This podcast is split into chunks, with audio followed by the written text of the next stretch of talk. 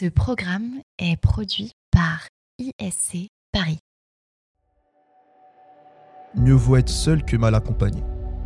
Moi, je répondrais mieux vaut être bien accompagné. Pourquoi? Parce que seul, certes, on va plus vite, mais à plusieurs, on va plus loin. Et mes très chers entrepreneurs, je sais que à travers votre activité, vous vous aimez parfois dans votre solitude, dans votre isolement assumé. Cela dit, dès lors qu'il faut développer un réseau, dès lors qu'il faut se faire connaître, il y a besoin de construire cet écosystème. Et euh, parfois, c'est compliqué. Par où commencer? Comment voir Comment faire Comment entreprendre cette démarche relationnelle? C'est ce que l'on va voir aujourd'hui avec Rudy Cacciola. Comment tu vas, Rudy? Ça va, je te remercie. Rudy, je te remercie et c'est tous les entrepreneurs qui te remercient parce que tu viens contribuer à l'excellence du podcast Calibre, podcast pour les entrepreneurs, entreprenez comme vous êtes.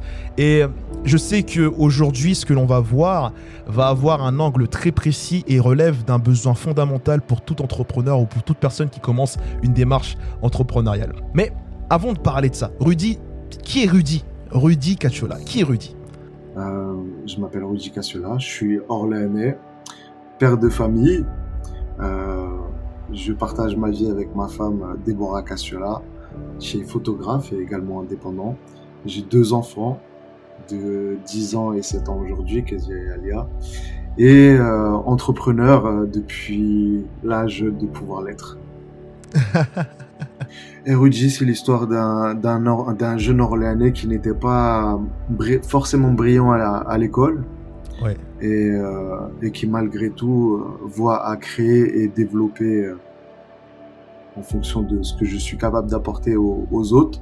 Ouais. Euh, par où commencer? L'école, je pense. Ouais. je n'avais pas d'excellentes notes, en tout cas pas dans les, les, les, matières qui auraient dû être utiles. J'étais plus studio de, dans le sport, le sport qui pour moi a toujours été assez présent. Ouais. Et euh, non, je n'avais pas forcément des bonnes notes. J'ai, j'ai, arrêté le collège pour aller en, en formation, en formation d'hôtellerie, parce qu'à l'époque, euh, on se disait que bah, fallait faire quelque chose et du coup, l'hôtellerie, je me suis dit, euh, c'est un domaine où on a toujours du travail, logiquement, et du coup, je m'étais orienté vers euh, vers une formation vers l'hôtellerie. Et euh, un an et demi après avoir commencé dans l'hôtellerie, je travaillais euh, mon premier travail, donc j'avais 17 ans. Oui. Euh, je travaillais à l'hôtel Mercure, quoi, qui est maintenant aujourd'hui l'hôtel Mercure à Ardon. Je travaillais un an et demi là-haut comme serveur barman.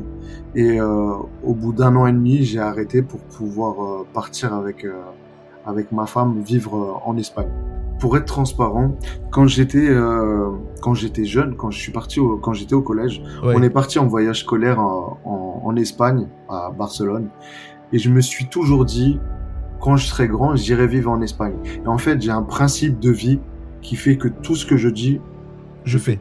Je fais. Je suis obligé de faire. Tu vois, quand j'étais plus jeune même, euh, j'ai eu travaillé euh, dans une entreprise et il y avait un salarié qui venait d'avoir une voiture. C'était à l'époque une 307 cabriolet. Ouais. Et quand j'étais gamin, j'étais affolé de cette voiture. C'était une voiture qui était lambda, mais je m'étais toujours dit, plus tard j'aurai cette voiture. J'en ai eu trois.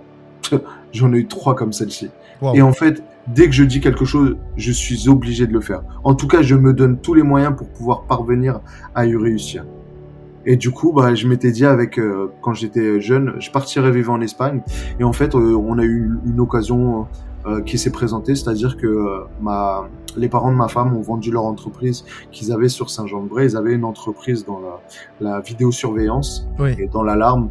Et ils ont vendu leur entreprise pour pouvoir partir vivre à Almeria, au sud de l'Espagne, là où euh, mon beau-père, du coup, a sa famille.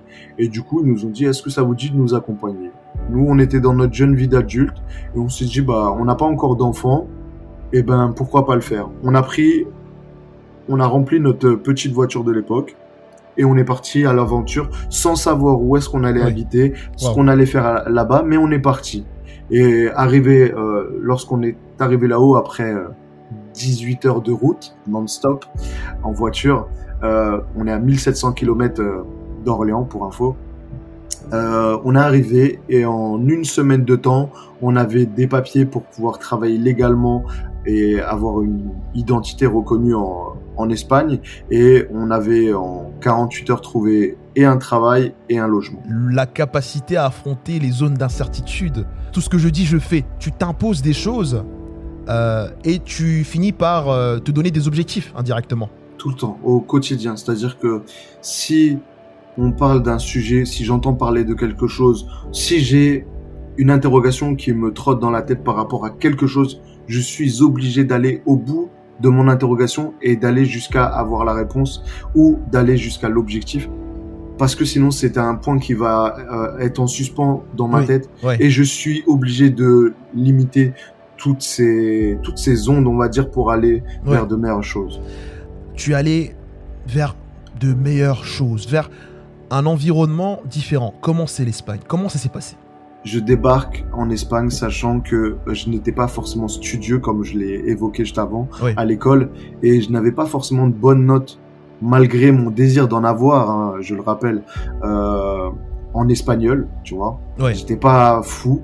Malgré tout, j'avais le désir, hein, faut pas croire, de, de, bien travailler. Sauf que je sais pas, l'école n'était pas forcément euh, ma meilleure copine. Et, pourtant, j'étais, franchement, j'étais dans la dynamique de, de vouloir bien faire. J'étais dans, j'étais à la source, à Orléans-la-Source, au collège euh, Alain Fournier.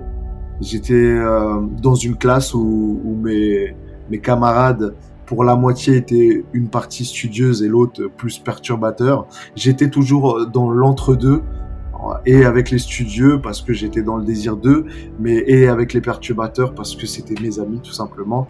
Mais j'étais toujours respectueux au niveau des professeurs et malgré le fait que je n'avais pas de, de bonnes notes euh, et que j'étais parfois accompagné de personnes qui étaient moins studieux et plus perturbateur. je voyais toujours à être respectueux de mes professeurs parce que c'était important pour moi le respect de l'autre et le respect de l'adulte et du professeur. Et euh, malgré mes mauvaises notes, j'étais pas mal vu. J'étais toujours bien vu et, et du coup, bah, j'étais pas bon forcément à l'école, mais quand je suis arrivé en Espagne, je parlais pas un mot d'espagnol. C'est-à-dire que je suis parti sans savoir comment j'allais m'exprimer. Je suis arrivé en Espagne, ma femme avait des... parlé espagnol parce qu'elle elle y allait tous les ans. Et euh, du jour au lendemain, en 48 heures, comme je l'évoquais, on a trouvé un travail, on, on a travaillé à l'usine. À l'usine, dans l'une des deux plus grosses usines de la région qui fournit le monde entier en fruits et légumes. D'accord. Et à cette entreprise, on a travaillé à l'usine, c'est-à-dire que tu as les personnes qui travaillent vraiment euh, à la chaîne et tu as les personnes qui aident ces, ces, ces, femmes qui travaillent à la chaîne. Et je faisais partie de, de ceux qui aidaient. Et sauf que il fallait, j'étais comme un, un, je sais pas comment le le présenter, mais j'étais au milieu d'un environnement que je ne maîtrise pas, ni pour la partie professionnelle, mais ni dans l'échange. Je ne pouvais pas échanger oralement avec euh, les personnes qui m'entouraient. J'ai dû me faire comprendre en, en essayant de le montrer avec les mains. Ouais. Et pour un Italien, c'est assez commun de pouvoir parler avec les mains. Et surtout, euh, jouer de, du langage que me renvoyaient mes interlocuteurs. C'est-à-dire essayer de comprendre, de analyser leur, euh, ce qu'il voulait me faire comprendre avec les mots. Après, on avait des mots qui pouvaient coïncider avec le, le français. Donc, euh, j'ai essayé et très rapidement, bah, j'ai vu à vite apprendre l'espagnol malgré tout et, et, et, réussir à travailler deux ans dans cette entreprise. En combien de temps En combien de temps tu as appris l'espagnol? Euh, Franchement, ça a été très rapide. En moins de six mois, je savais parler couramment. Euh, ça s'est fait très rapidement. En fait, on n'avait pas le choix. Pour info, donc euh, euh, on travaille dans cette entreprise. Moi, j'ai travaillé deux ans. Euh, Déborah y a travaillé une année. Oui. Euh, c'est deux ans où tu travailles du lundi au samedi. Tu commences à 7h30 le matin sans savoir à quelle heure tu vas terminer le soir. C'est-à-dire que tu as une pause le midi d'une demi-heure sur place pour manger. Et le soir, tu sais que tu vas terminer entre 20h et pas d'heure. Il y a des fois où on a pu terminer à 23h, minuit, 1h du matin, parce que à travers le monde, quelqu'un passe une commande d'une palette de tomates, d'une palette de poivrons euh, et d'autres produits. Et en fait, au dernier moment, bah, la ligne où tu travailles euh, se doit de fournir euh, cette commande qui va partir le soir même par camion. Donc il y a des fois tu, tu travailles et en fait tu ne sais pas à quelle heure tu termines. Et tu es payé, faut le préciser, moins de 5 euros de l'heure. Et pour les femmes, moins de 4 euros. Parce que les femmes sont vraiment payées moins cher, c'est comme ça. Pour un travail qui parfois est plus, plus compliqué pour les femmes. Et autant te dire que quand tu travailles en Espagne, ou en tout cas là où on travaillait, tu sais ce que c'est travailler. Il n'y a pas de... Euh, de syndicat, il n'y a pas de choses comme ça. Si tu veux gagner de l'argent, tu travailles. Si tu ne travailles pas, t'as pas d'aide. Et si tu ne veux pas travailler, tu vas voir ailleurs. Donc en gros, tu ne te plains pas. Et tu travailles, tu travailles, tu travailles.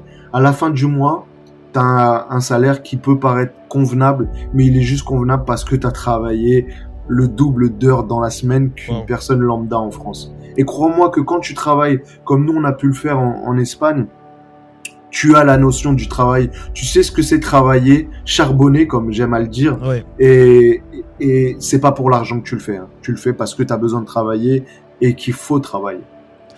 Après cette formation austère, euh, cette formation austère, c'est-à-dire dans tous les sens du terme, hein, euh, tant dans l'aspect euh, du travail, dans la langue, puisque lorsqu'on est dans un nouveau pays et qu'on ne sait pas parler, il y a certes les barrières de langue, mais aussi une barrière psychologique qui se crée. Et sur le couple. Et sur le couple aussi. Sur le couple. Est-ce que tu aimerais poser quelques mots là-dessus? Qu'est-ce qui s'est passé? Ouais, mais tu vois, nous, comme je te le disais, on travaillait du matin au soir, du lundi au samedi, et, du coup, bah, tu côtoies pas ta, ta moitié. Manque de temps. Tu rentres, le soir, tu as juste envie de te doucher et de te coucher, et tout en sachant que quelques heures après, tu vas te relever pour revivre la même routine. Et, ça a été compliqué à des moments, plus pour euh, Déborah, pour qui euh, psychologiquement ça a été plus compliqué. Et du coup, elle a arrêté un, an après euh, de travailler dans cette usine. Et moi, j'ai travaillé deux ans. Et mais ouais, parfois c'était compliqué. Mais ça m'a permis, et on en vient à, à la base, c'est le réseau. En fait, mon, réseau a commencé déjà à se créer à ce moment-là parce que la personne, euh, l'une des personnes avec qui euh, je passais le plus de temps là-haut, mon collègue, c'est aujourd'hui l'un de mes meilleurs amis que je considère comme ma famille en Espagne et le réseau pour moi a commencé dans cette entreprise. Et aujourd'hui, euh, il s'est passé maintenant, ça fait 12 ans que je suis revenu en France, à Orléans, donc euh, ça fait ouais 17 ans, 17 ans que c'est mon ami, l'un de mes meilleurs amis, et celui avec qui je partage euh, tous les moments quand je vais là-bas, et, ouais que je considère comme mon frère, vraiment. Tu as euh, rencontré ces personnes qui aujourd'hui sont très proches pour toi. Très proches. Tu, as, tu, tu, as, tu as aussi rencontré une personne en toi. Il y a eu comme une découverte de ta propre personne, non? Il fallait que tu te dépasses, non? Ouais, euh, je, te cache pas que j'ai mieux vécu la chose que Déborah. Mais pour moi, cette partie a été une étape, c'est-à-dire que j'ai travaillé deux ans comme ça, et au bout des deux ans, quand j'ai considéré que euh, mon acquis concernant l'espagnol euh, était fait, en fait, euh, j'ai pu euh, changer d'activité pour mener à bien mon activité, ma mon activité professionnelle en tant que développeur de site internet, qui est aujourd'hui l'activité et ma, ma compétence professionnelle sur laquelle j'ai le plus de compétences euh, aujourd'hui, où j'ai eu le plus de compétences. Lorsque tu parles de ça, tu fais allusion à FreeSeo, c'est ça? Tout à fait. J'ai tra... FreeSeo, c'est de... c'est le... le nom que j'ai utilisé d'entreprise lorsque je suis revenu en France euh, il y a 12 ans. Oui. Euh, à la base, en fait, euh, avant même que je connaisse Déborah, j'avais 17 ans. J'ai mon ami de l'époque euh, ça remonte à, longtemps et on est toujours amis hein, pour information. Euh, j'ai Antoine, Antoine qui était dans le développement. On, faisait ensemble de la capoeira parce que là-bas je suis un combattant. Mes sports à moi sont le, combat. Et euh, je faisais de la capoeira aussi à l'époque euh, avec Antoine et lui était dans le domaine de l'informatique. Il montait des PC et j'allais souvent chez lui et euh, on jouait ensemble sur les réseaux. On jouait à des jeux et il montait des PC et une fois je l'ai vu créer un site internet. Et en fait, il m'a appris, c'est lui la première personne qui est aujourd'hui donc à l'origine de ce que je fais aujourd'hui aussi indirectement. Il m'a appris à créer mon premier site internet, ma première page HTML. Et en fait, euh, de là, quand j'étais en Espagne, en fait, en parallèle que je travaillais, je commençais à développer des sites internet, certains qui ont été plus euh, fructifieux que d'autres. Et, et en fait, euh, j'ai commencé le domaine d'internet à ce moment-là. C'est-à-dire que j'ai commencé à créer des sites internet en parallèle que je travaillais à l'usine. Et en fait au, bout de ces deux ans j'ai pu commencer à professionnaliser ce domaine. Et sur les trois ans que je suis resté après en Espagne j'ai commencé à vendre mes prestations en France.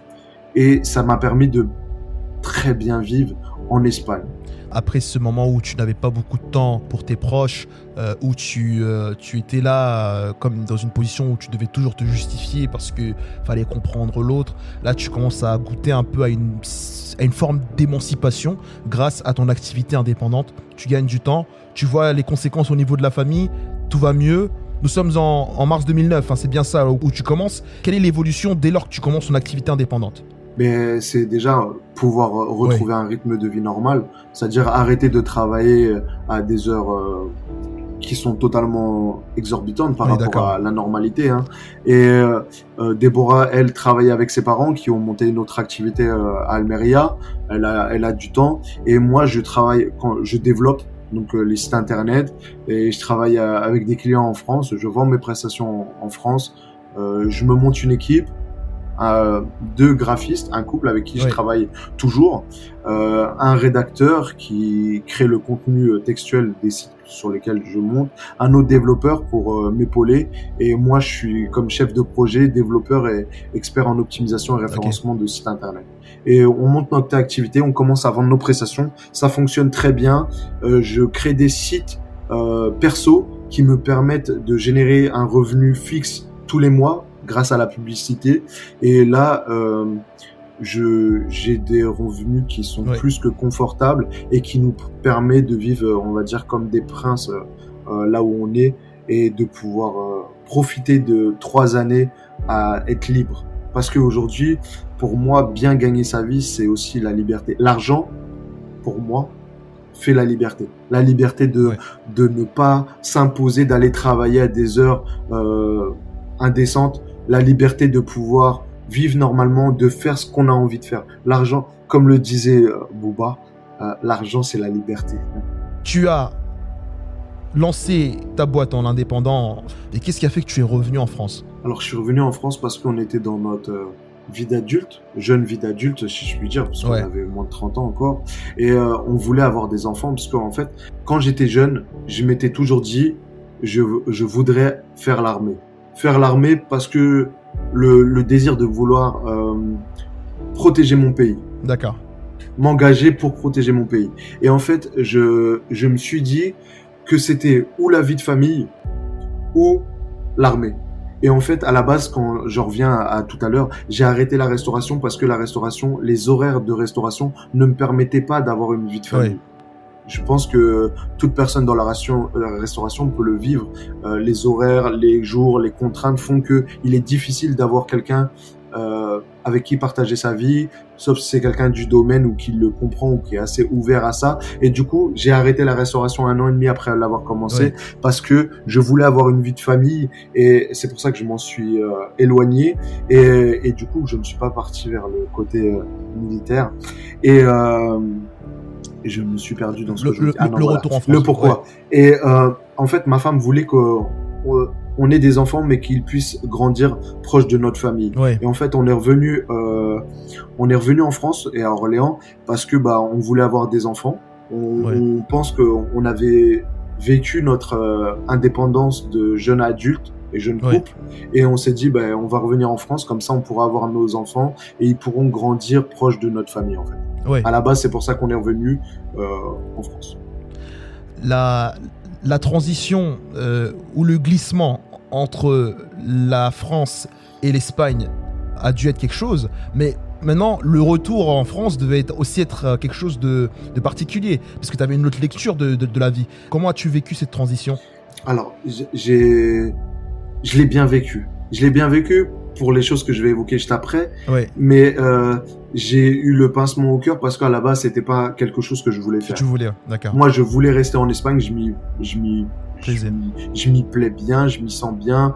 Et on avait notre, euh, voilà, on vivait vraiment dans un paradis. Il faut savoir que Almeria, en Espagne, c'est un microclimat. C'est-à-dire que quand dans le reste de l'Espagne, il pleut, il neige et tout ça, Almeria, il pleut moins de dix fois dans l'année. Le reste, c'est du soleil tous les jours, tous les jours. Les palmiers, l'eau bleue. On vivait, on a, on vivait dans un appartement euh, à 100 mètres de la plage. Dans notre résidence où on habitait, on avait la piscine, les palmiers, l'herbe verte. C'était juste le paradis. Quand tu vas là-bas, tu manges pour 2,50€. Tu vas boire un verre dans un, un bar et tu manges en même temps de vraies choses à manger sans payer de supplément. C'est vraiment, tu vis pour pas cher. C'est vraiment une vie que j'aime. Et donc revenir en France par rapport à ça, c'était compliqué. Au-delà de ça, on l'a bien vécu parce que quand je suis revenu, j'ai vendu euh, les sites que j'avais qui me rapportaient de l'argent au quotidien quand j'étais euh, en Espagne. Et en fait, ça m'a permis, ça nous a permis de pouvoir acheter notre première maison. Et donc on est revenu et sans avoir de de les documents d'ancienneté, euh, CDI, ouais. avis d'imposition, tout ça, on a pu en revenant acheter une maison. Et tu vois, en tant que indépendant, euh, c'est fort de revenir en France et directement de pouvoir acheter sa maison. C'est ouais, pour moi, c'était énorme. Donc tu, as, tu arrives en France. Euh, pour euh, concrétiser et matérialiser euh, cette transition et ce changement considérable, il y a cette maison qui est achetée. et là, vous rentrez dans cette maison et la vie continue et tu observes autour de toi et qu'est-ce qui se passe par la suite? Ben, Qu'est-ce qui se passe? Ben, Déborah, en fait, elle a, avait commencé juste un an avant qu'on qu'on parte d'Espagne, avait commencé son activité de photographe. Elle, est, elle était retoucheuse photo et elle se spécialisait dans la photographie de grossesse et nouveau-né. Et donc, euh, ça lui a permis de mieux développer son activité euh, en France. Et elle était l'une des premières en France à, à, à, se lancer dans ce domaine qui était très développé aux États-Unis principalement. Et euh, moi, j'ai continué mon activité euh, que j'avais en Espagne, c'est-à-dire vendre nos mes prestations en, en création de site internet. Oui. Et, euh, et un an après être revenu euh, en France et continuer cette activité, euh, j'ai un ami, Issam, qui travaillait dans une discothèque, euh, qui était portier là-haut et qui connaissait euh, bah, mon côté sportif lié au, au, sport de combat et qui connaissait aussi mon ce que j'aimais, c'est-à-dire l'analyse du comportement humain, le ah, langage corporel, toute cette partie. Et en fait, euh, et il savait aussi que j'étais pas un fou furieux, c'est-à-dire euh, quelqu'un d'opposé, qui aime le dialogue et autres. Et en fait, euh, on avait un donc euh, son collègue, un ami qui est malheureusement tombé dans le coma pendant ah. trois mois. Et du coup, il avait besoin de quelqu'un pour le remplacer. Et il m'a demandé si ça m'intéressait de venir. Euh, J'ai accepté. Je suis venu. À la base, c'était censé durer trois mois. Oui. Et euh, ça a duré 8 ans. Waouh. Ouais, 8 ans. 8 ans en parallèle de mon activité de développement de site internet. Parce que quand tu développes sur internet, en fait, en tout cas moi et à l'époque, euh, tu développes la nuit. C'est-à-dire que le soir, à partir de 22h, une fois que tu as mangé, ben, tu développes jusqu'à 7-8 heures du matin parce que la nuit, en fait, tout est posé. Le silence est vraiment très fort et tu es vraiment l'esprit libre pour pouvoir coder, développer, travailler. Et en fait, je travaille la nuit, je, je dormais le matin et je vivais après la journée. Et en fait, euh, par rapport à ce que mon ami m'a proposé de le rejoindre dans cette équipe, euh, dans la discothèque, ça ne changeait pas mon, mon habitude. C'est-à-dire que je travaillais la nuit, donc j'ai travaillé, je travaillais du mercredi au samedi, donc le lundi, le mardi et le dimanche je codais. Et euh, les autres jours, bah, je travaillais la nuit dans la discothèque comme portier. Et, et du coup, j'ai réussi à équilibrer bah, mon quotidien, mais sur la même continuité, tu vois. Quand on fait le résumé euh, de ce moment-là, rétrospectivement, euh, là, tu es dans un confort non seulement financier, tu es dans un confort euh, aussi, je dirais, tu as la santé, tu es dans un confort aussi relationnel avec les individus. Et là, en fait, il y a l'envie d'avoir des enfants. Tout à fait. Du coup, bah, on a nos enfants. Mon fils aujourd'hui a, 10 ans et demi, Kezia. on était heureux, c'était très bien. Ensuite, bah, est venue euh, bah, ma fille, trois ans après, Aléa. Et là, je, je, on vit notre vie de couple, de, de, parents, et en parallèle, on vit notre activité. Autant Déborah, euh, en tant qu'indépendante que moi, on arrive à développer nos activités respectives. Moi, en plus de mon activité professionnelle, j'arrive et j'ai le temps de pouvoir travailler dans une autre activité professionnelle et, et pas des moindres parce que euh, euh, cette activité que j'ai eue euh, en tant que portier et, et la suite, quoi, est à l'origine aussi indirectement de l'activité que j'ai aujourd'hui. L'activité que j'ai aujourd'hui avec le pass a pu se faire grâce au réseau que je me suis monté lorsque j'étais portier. Ok. Sans ce réseau, sans ce réseau que j'ai pu avoir, oui. Je n'aurais pas eu la même facilité et peut-être je n'aurais pas pu monter le projet que j'ai monté aujourd'hui. Quand on va sur ton compte Instagram, en, description, tu mets papa et chef d'entreprise. Et moi, c'est ce point-là que j'ai toujours respecté chez toi. C'est euh, cette transparence et surtout, en fait, on sent que tu as vraiment un amour fou pour ta famille. Euh, mais maintenant, on va basculer sur le côté chef d'entreprise. Tu as parlé de portier mais ensuite à parler du pass. Ok, moi j'aimerais te parler d'abord d'Orléans Métropolis. Alors Orléans Métropolis, ça a été à la suite euh, de mon travail de portier lorsque j'ai arrêté. En fait, à la, base, moi, faut savoir que je suis un, amoureux de ma ville. Vraiment, j'aime Orléans. C'est-à-dire que quand on était en Espagne, euh, en fait, on n'avait pas d'échange. La télé en Espagne, je vous cache pas, elle est nulle à chier. C'est-à-dire que pour des Français qui avons l'habitude d'une certaine qualité audiovisuelle, quand on regarde les chaînes espagnoles, on n'est pas du tout au même niveau. Et en fait, euh, on est, la France nous manquait et du coup, on a fait installer une parabole, une parabole comme euh, certains peuvent le faire en France. Mais nous, c'était pour avoir les chaînes françaises. Donc, on avait euh, la 1, la 2, la 3 et la 6. Et en fait, on a pu, grâce à ça, avoir toujours un, un lien avec avec, je sais même plus pourquoi j'étais en train de partir sur ça. La météo à l'époque, à, à, à, la télé, quand on pouvait voir ça, en fait, dès qu'on voyait Orléans, moi, j'étais tout fou.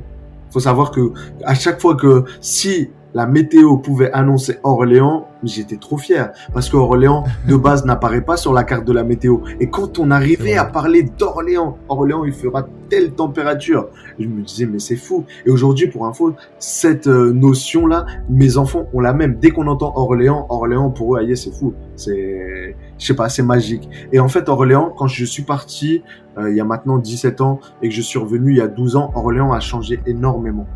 Orléans s'est embelli Orléans est devenu magique. Et, et, et du coup, je, suis un amoureux de ma ville et du coup, je me suis dit, euh, j'aimerais contribuer de par mes compétences en tant que développeur de site internet, les connaissances que j'ai dans dans le marketing ou dans la communication à valoriser ma ville. Et du coup, je me suis dit comment le faire. Mais je n'ai pas envie d'être un simple rouage euh, dans un dans un mécanique dans une mécanique qui peut être en place et être derrière un bureau. J'ai envie d'être vraiment acteur et être un maillon fort de la valorisation de ma ville. Et du coup je me suis dit plutôt que d'aller travailler pour quelqu'un plutôt que euh, voilà de contribuer indirectement ben je vais moi créer un projet. Et du coup je me suis dit que en fait je suis parti à Paris avec euh, Déborah pour un, un mari, ah non, un baptême. Et en fait, quand on a évoqué avec les Parisiens qu'on venait, euh, qu'on venait d'Orléans, Orléans pour eux, bah, c'était quoi? Orléans, ça n'existait pas déjà. Orléans, c'est quoi? C'est un petit village. T'avais l'impression qu'on parlait des, du village des Gaulois, tu vois. Euh, c'est un petit village. C'est c'est quoi? Il y a, y a quoi à faire à Orléans? C'est comme si en fait, euh, on, je sais pas, on parlait de quelque chose de, je sais pas, bizarre. Et en fait, euh, je me suis dit, mais non, Orléans, vous vous trompez. Orléans, on a. Orléans, c'est une belle ville. Orléans, on est à 1h20 de, de Paris. Orléans, on a trop de choses à faire à Orléans. Euh, autour de moi, quand je suis à Orléans, à 15 minutes autour de moi, je peux tout faire. Mais je leur dis à Paris, vous, pour faire la moindre chose, tu dois mettre une heure ou deux heures pour aller d'un point A à un point B.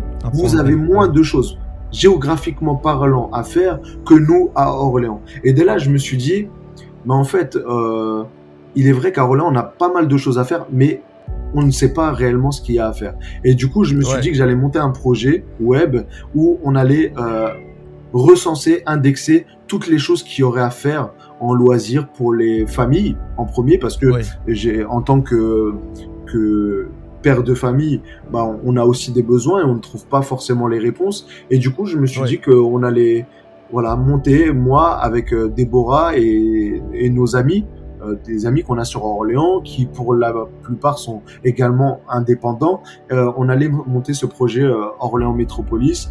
Et, et du coup c'est devenu c'était un site web, c'est devenu également une page Facebook. Et Et du coup, bah, l'idée, c'était de recenser un petit peu tout ce qu'il y avait à faire de manière à faire briller Orléans et que si on avait besoin de trouver un lieu, un loisir, quelque chose à faire, on pouvait le faire assez facilement. Désirez-vous entreprendre? Si oui, nous vous proposons de vous accompagner à travers le certificat entrepreneur indépendant. Pour plus d'informations, rendez-vous sur le site entrepreneur-indépendant au pluriel.fr. Entrepreneur S indépendant S.fr. Au plaisir de vous retrouver. À très vite. Comment avez-vous fait pour euh, gagner de l'argent à travers cela? On gagnait pas de l'argent. En fait, l'idée, ça n'a jamais été de gagner de l'argent quand on a monté Intéressant. en En fait, tu vois, quand j'étais en Espagne, pour euh, pour faire un, petit euh, un petit rappel, en fait, je on venait deux à trois fois par an en France pour voir la famille. Oui. On venait à chaque fois. Et en fait, moi, j'étais, je travaillais dans la création de sites web. J'avais besoin de mon, mon équipement informatique. Sauf qu'à l'époque, bah, je n'avais pas d'ordinateur portable. J'avais euh, un, certain nombre d'équipements que je ne pouvais pas me déplacer avec moi. Et quand on venait en France, on allait dormir euh, de nuit chez chez quelqu'un, de nuit chez quelqu'un d'autre, et ainsi de suite. Et en fait, j'avais par contre besoin toujours de travailler. Et en fait, j'ai monté un outil Favorizy euh, à l'époque qui permettait d'accéder. C'était un gestionnaire de favoris. Ça n'existait pas encore tu vois, quand tu es sur ton ordinateur, tu as la barre de favoris euh, dans ton navigateur. Ça, ça n'existait pas à l'époque. Et en tout cas, tu ne pouvais pas euh, t'y connecter, y accéder depuis un autre ordinateur aussi facilement que maintenant. Et en fait, j'avais créé ce, cet outil qui est toujours en place, même s'il est un peu obsolète avec le temps parce qu'il n'a pas évolué, mais ça me permettait euh, d'accéder à tous mes sites favoris que j'avais besoin pour travailler. Et en fait, ça, c'était un des premiers outils que qu'on a monté pour et c'était un outil gratuit. L'idée, c'était de pouvoir rendre quelque chose d'utile et gratuit, accessible à un maximum de personnes. En fait, l'idée de base, c'est ça. Et en fait, quand on a monté Orléans Métropolis, l'idée n'a jamais été de gagner de l'argent. L'idée, c'était de pouvoir euh, rendre un, un, service que nous, un outil qu'on avait nous besoin, c'est-à-dire trouver ce qu'on pouvait faire euh, quand on avait besoin de le faire facilement. Et, euh, et en fait, quand on a réussi à monter et, ce projet, c'est de se dire que s'il était utile pour nous, il pouvait l'être pour d'autres. Et en fait, euh, quand j'ai monté Orléans Métropolis, ça a été un an de travail euh, dessus et euh, on l'a lancé en, juillet, en septembre 2018.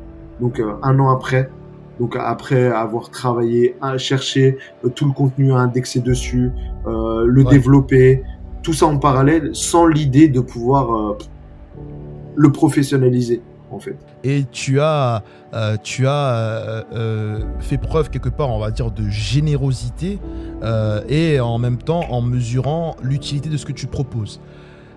Et qu'est-ce qui s'est passé par la suite? Parce que là, on, entend parler partout du pass, le pass, le pass. Qu'est-ce que c'est que le pass? Ben, Alors, pour juste finir, ensuite, j'ai lancé Orléans Métropolis en septembre 2018 et quelques mois plus tard, je me suis dit qu'il y avait quelque chose à faire, justement, et euh, six mois après, en janvier 2019, j'ai monté une société, Orléans Métropolis, et l'idée c'était de commencer à professionnaliser euh, ça. Et, euh, et je me suis dit comment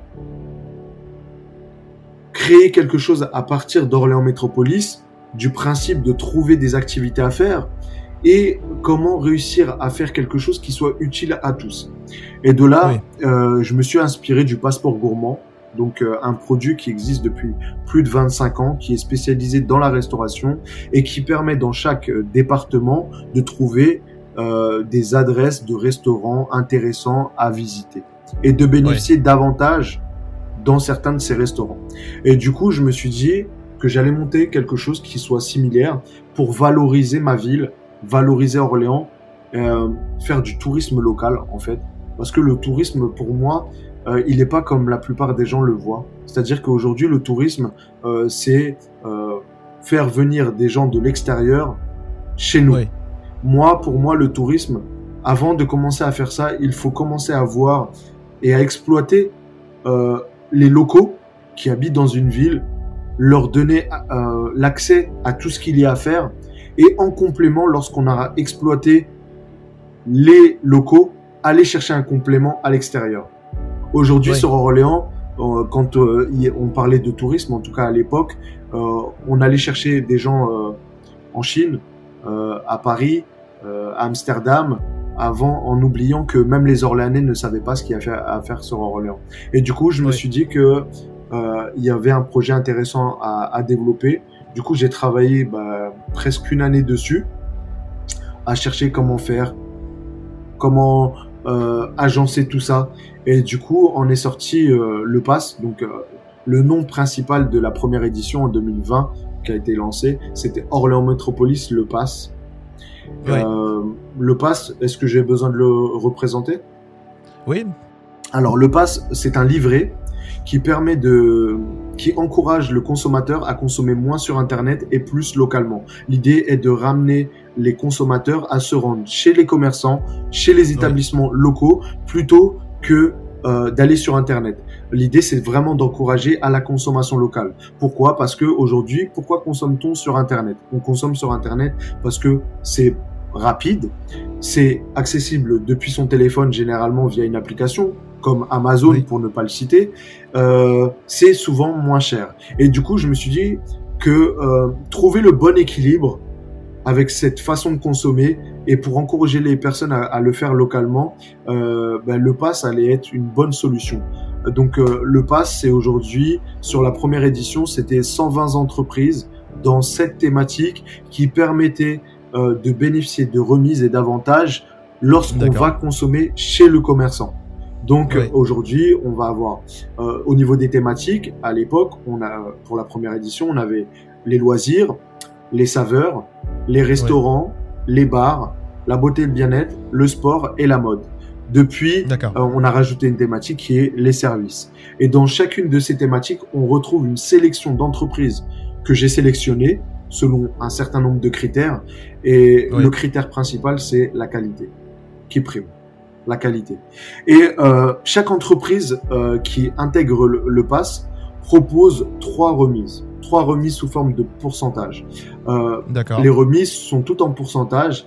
Pourquoi trois remises? Parce que je me suis dit que le passeport gourmand, pour reprendre la référence que d'où je me suis inspiré, utilise une remise. Mais je me suis dit que dans le commerce, on considère que c'est à la troisième visite qu'on fidélise un client. Et l'idée étant de fidéliser le consommateur à consommer localement plutôt que sur Internet, on allait avoir retrouvé ce principe de trois euh, remises. Du coup, la première remise euh, est valable une seule fois et l'idée c'est de faire découvrir ou redécouvrir une adresse d'un établissement. La deuxième remise est également valable une seule fois. L'idée c'est de confirmer sa découverte. On est venu une première fois, on a peut-être été déçu ou peut-être charmé. L'idée c'est de revenir avec une offre intermédiaire en remise et de se dire voilà, est-ce que c'est comme je le pense? Est-ce que c'était peut-être une mauvaise expérience? Ou au contraire, peut-être que c'était une bonne expérience que je vais confirmer avec cette deuxième visite.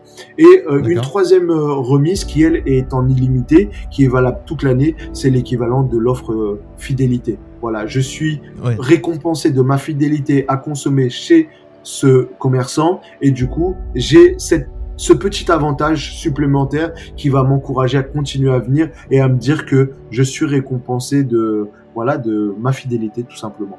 Et toutes les entreprises du coup proposent euh, trois remises.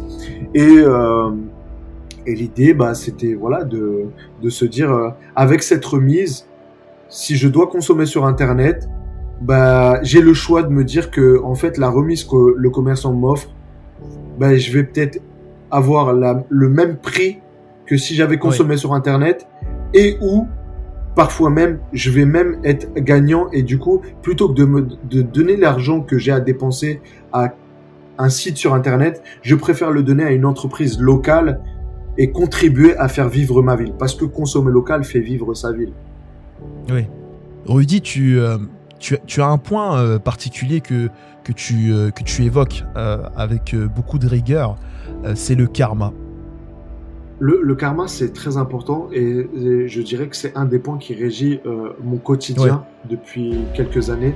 En fait, euh, on a tous en soi une part euh, d'ombre, une part de, On, a, on a tous en soi du bon et du mauvais. Un côté obscur, oui. Un côté obscur. Et je, je pense que une partie de ma vie ce côté obscur parfois a pu prendre Un, dessus.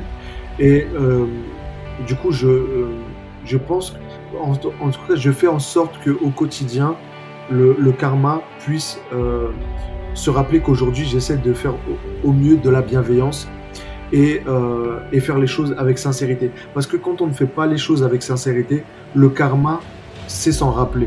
Si on croit au karma, le karma, c'est s'en rappeler. Si vous n'êtes pas honnête dans les choses que vous entreprenez et dans la, la, bienveillance que vous pouvez euh, laisser paraître, si elle n'est pas sincère, le karma sera s'en rappeler et le retour de bâton sera sera faire son effet. Aujourd'hui, le, le, karma est très important pour moi, c'est-à-dire faire les choses avec sincérité et bienveillance, parce que la bienveillance, je me dis qu'elle sera en retour un moment ou un autre, ou peut-être pas. Et pareil, au quotidien, je fais des choses en me disant que je les fais sans rien attendre en retour de personne. Si je peux donner un conseil à des personnes, ne faites jamais rien en attendant un retour, quel qu'il soit, pour ne jamais être déçu. J'entends souvent des personnes faire des choses, mais pas avec la bienveillance. Ils le font dans l'idée d'avoir un retour. Et en fait, quand on attend un retour de quelqu'un et que le retour n'arrive pas, on est tout le temps déçu. C'est vrai. J'entends souvent des personnes dire j'ai fait ça, il aurait pu faire ça, c'est, il n'est pas gentil ou avec des paroles un peu moins bienveillantes. Et en fait, cette personne est juste frustrée de ne pas avoir le retour qu'elle attendait au moment où elle a, elle, elle a elle-même fait quelque chose pour l'autre. Aujourd'hui, quand je fais quelque chose pour quelqu'un ou quand je fais quelque chose, je n'attends pas de retour. Parce que ça me permet de ne jamais être dessus de personne. Je, si aujourd'hui, tu vois, je j'aide quelqu'un, je l'aide parce que j'ai envie de l'aider. Je ne l'aide pas en me disant cette personne va pouvoir m'aider un jour, demain. Un jour. Je n'attends rien de personne. C'est la meilleure façon de ne jamais être déçu de personne. mais, ça, c'est difficile. Hein. Euh, au, fond. C'est très difficile. Très difficile. On attend toujours euh, la contrepartie, mais, mais en fait, si on croit au karma, au final, on sait que ça va revenir. Tu vois, des personnes qui vont écouter le podcast, et je sais qu'ils l'écouteront, sauront se reconnaître peut-être, mais j'aide et j'ai eu aidé beaucoup de personnes, mais vraiment beaucoup de personnes.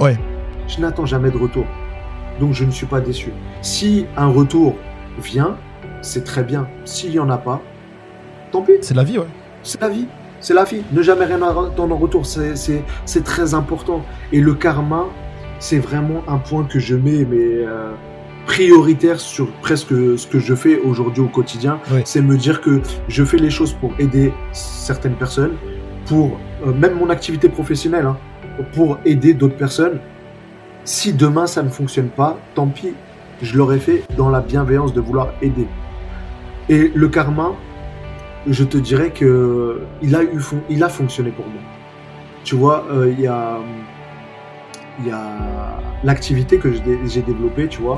Le pass, la première année que je l'ai lancé, je, développe tout le projet, je le lance en décembre 2019 et trois mois après, on tombe dans le premier confinement lié à la crise sanitaire. C'est ce que je me suis dit également.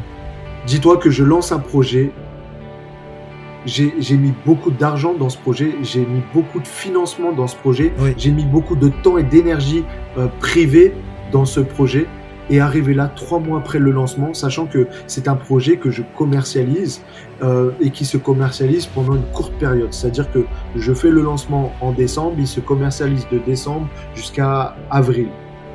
Ouais. Le reste du temps, on repart sur un cycle où on cherche de nouveaux partenaires pour la prochaine édition, on travaille sur la conception et après sur la commercialisation. En fait, c'est un cycle comme ça. Et en fait, sur toute la période où j'aurais pu le commercialiser, on tombe en période de confinement. Pas de chance. Malgré tout, première édition compliquée. Je me dis, bon allez, on va continuer, on ne va pas lâcher. On, se déconfine au mois de, mai. Et là, de juin à septembre, je travaille sur la deuxième édition. Sur la première édition, j'avais 120 partenaires. Et je me dis, il y a des entreprises qui malheureusement ont fermé, qui n'ont pas supporté ah la crise sanitaire. Euh, certains pour qui ça a été compliqué et difficile. Et du coup, je me dis, avec ce delta, j'espère avoir autant de partenaires qui vont s'engager sur la prochaine édition. Donc j'en étais à 120 partenaires, je me dis j'espère en avoir autant, ou si j'arrive à en avoir allez, 130, 140, ça serait bien. J'ai travaillé 4 mois, de juin à septembre, non-stop, tous les jours, le dimanche y compris. Je suis arrivé à presque 200 partenaires pour l'édition suivante, l'édition 2021 actuelle. Wow. C'était fou. Sur, la, je suis, sur mon projet, euh, le pass qui permet d'avoir des, des réductions sous forme de pourcentage, j'ai des pourcentages également en 100%, c'est-à-dire des gratuités. C'est-à-dire que tu as des entreprises qui proposent des prestations gratuites à 100%. Donc tu vas dans une... Euh, j'avais pour la première édition 500 euros de gratuité en plus des remises qu'on offrait au quotidien. C'était déjà fou. 500 euros. Notre produit, le pass, on le vend 49,90 euros, 50 euros si on veut arrondir. Et j'offre 10 fois plus en valeur offerte à celui qui l'achète, en plus des réductions et des remises qu'il aura toute l'année. Je me dis, c'est fou. Tu l'achètes 50 euros, on t'offre 500 euros. De base, avant même de dépenser un centime, on t'offre 500 euros. Deuxième édition, on arrive à plus de 1700 euros d'offert. Plus de 30 fois la valeur d'achat, on l'offre en gratuité. C'était tout bêtement fou. J'ai franchement charbonné. Les partenaires ont été présents. Tu vois, exemple, pour te donner un exemple de gratuité, on va t'offrir, euh, si exemple au River Lane, le, bowling qui est place euh, de Loire, en face euh, du cinéma pâté, et eh ben on va t'offrir quatre places pour aller faire une partie de bowling avec des amis ou en famille, sans rien avoir à payer. Ça, c'est un exemple de prestation qu'on va t'offrir. On va t'offrir des places pour aller voir un match de l'OLB ou un match des Panthères. Parce qu'on travaille avec, tous les, avec les clubs d'Orléans, avec l'USO, le RCO, l'OLB, les Panthères. On va t'offrir, il y a des glaciers qui vont t'offrir une glace pour ta famille, pour que tu puisses tester leurs produits. Et si tu aimes ce produit, tu vas revenir consommer chez eux. Tu vois? Et en fait, c'était fou. Et quand je lance la deuxième édition, on est déjà en confinement. Deuxième confinement. Et là, je me dis, c'est la catastrophe. Comment je vais faire En décembre, je lance l'édition 2021, on est déjà en confinement. J'ai réussi à faire quelques ventes, ça s'est fait un petit peu, mais pas suffisamment. Et là, à la sortie du confinement, c'était. Euh, ça a été compliqué. Je me suis dit, bah, je pars vers la, fin de l'activité. L'activité ne peut pas durer parce que j'ai dû encore investir en fait entre, dans cette édition-là, entre l'intermédiaire de la première édition 2020 et 2021. Je me suis dit, il faut penser à demain. Et du coup, j'ai commencé à entreprendre pour développer le projet sur d'autres villes. Ouais. L'idée, c'est de le rendre accessible dans toutes les grandes villes de France, de façon nationale. Là, j'ai une ambition nationale de développer le pass. Ouais. J'ai dû déjà acheter les noms. Tu vois, euh, en fait, quand tu montes un projet, il faut savoir que il y a le nom et la base de tout et c'est le plus important. Moi, j'avais choisi le pass. Et en fait, le pass, il bah, fallait pouvoir communiquer dessus. Il fallait les noms de domaine. Les noms de domaine, c'est l'adresse du site internet. J'ai acheté le site, le, quoi, le nom de domaine lepass.com. Il faut savoir que lepass.com appartenait à Vente Privée, le célèbre groupe qui vend euh, tout plein de choses sur Internet. Vente Privée avait le pass qu'ils avaient développé de 2014 à 2017. Ouais. Ils ont arrêté de le développer en 2017 et j'ai racheté ce site-là, lepass.com. Et ils le vendaient pour info 25 000 dollars. Ouais. 25 000 dollars. Et là, c'est aller au devant pour racheter ce nom-là. Ensuite, j'ai racheté lepass.fr parce que quand je développe un projet, je protège tout le projet. Lepass.fr pour info appartenait à, au groupe Gaumont Pathé, le célèbre groupe de cinéma connu en France. J'ai racheté ça. J'ai racheté le pass, le-pass.com, le-pass.fr. J'ai tout protégé pour vraiment verrouiller mon projet. Ensuite, il me fallait pour communiquer avoir le Facebook. Le Facebook, il appartenait à un grec qui avait utilisé l'adresse de son Facebook personnel, le pass, sans savoir que ça aurait pu être utile à quelqu'un. Mais moi, il me fallait pour pouvoir communiquer. Et du coup, j'ai dû le racheter. J'ai mis trois mois pour rentrer en contact avec ce grec et lui racheter le, nom du Facebook pour pouvoir l'utiliser, l'adresse du Facebook. C'est une question d'image. J'ai racheté, dis-toi, le Instagram. Le Instagram, faut savoir qu'il appartenait à un Indonésien. J'ai mis un an et demi pour récupérer ce Instagram, le pass. Et pour la petite histoire, et c'est vraiment, j'ai mis un an et demi.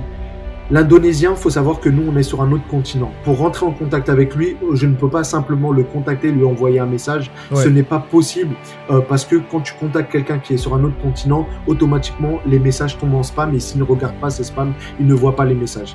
Dis-toi que j'ai fait un travail, mais titanesque. J'ai cherché des gens de sa famille à cette personne pour rentrer en contact avec ces personnes. J'ai contacté plus de 80 personnes de sa famille. J'ai contacté des amis proches. J'ai trouvé que c'était un artiste. J'ai cherché des gens proches de lui, des gens en politique qui étaient proches de lui. Ensuite, j'ai carrément contacté une agence de détective privé pour pouvoir le contacter aux États-Unis. Si ce n'est pas la détermination, qu'est-ce que c'est que ça? J'ai pas lâché l'affaire et j'ai mis un an et demi pour récupérer le Instagram Le Pass. Dis-toi que c'est un parcours, un parcours du combattant. Mais tout ça pour aller au bout de mon projet. Et aujourd'hui, j'ai donc appelé le projet Le Pass.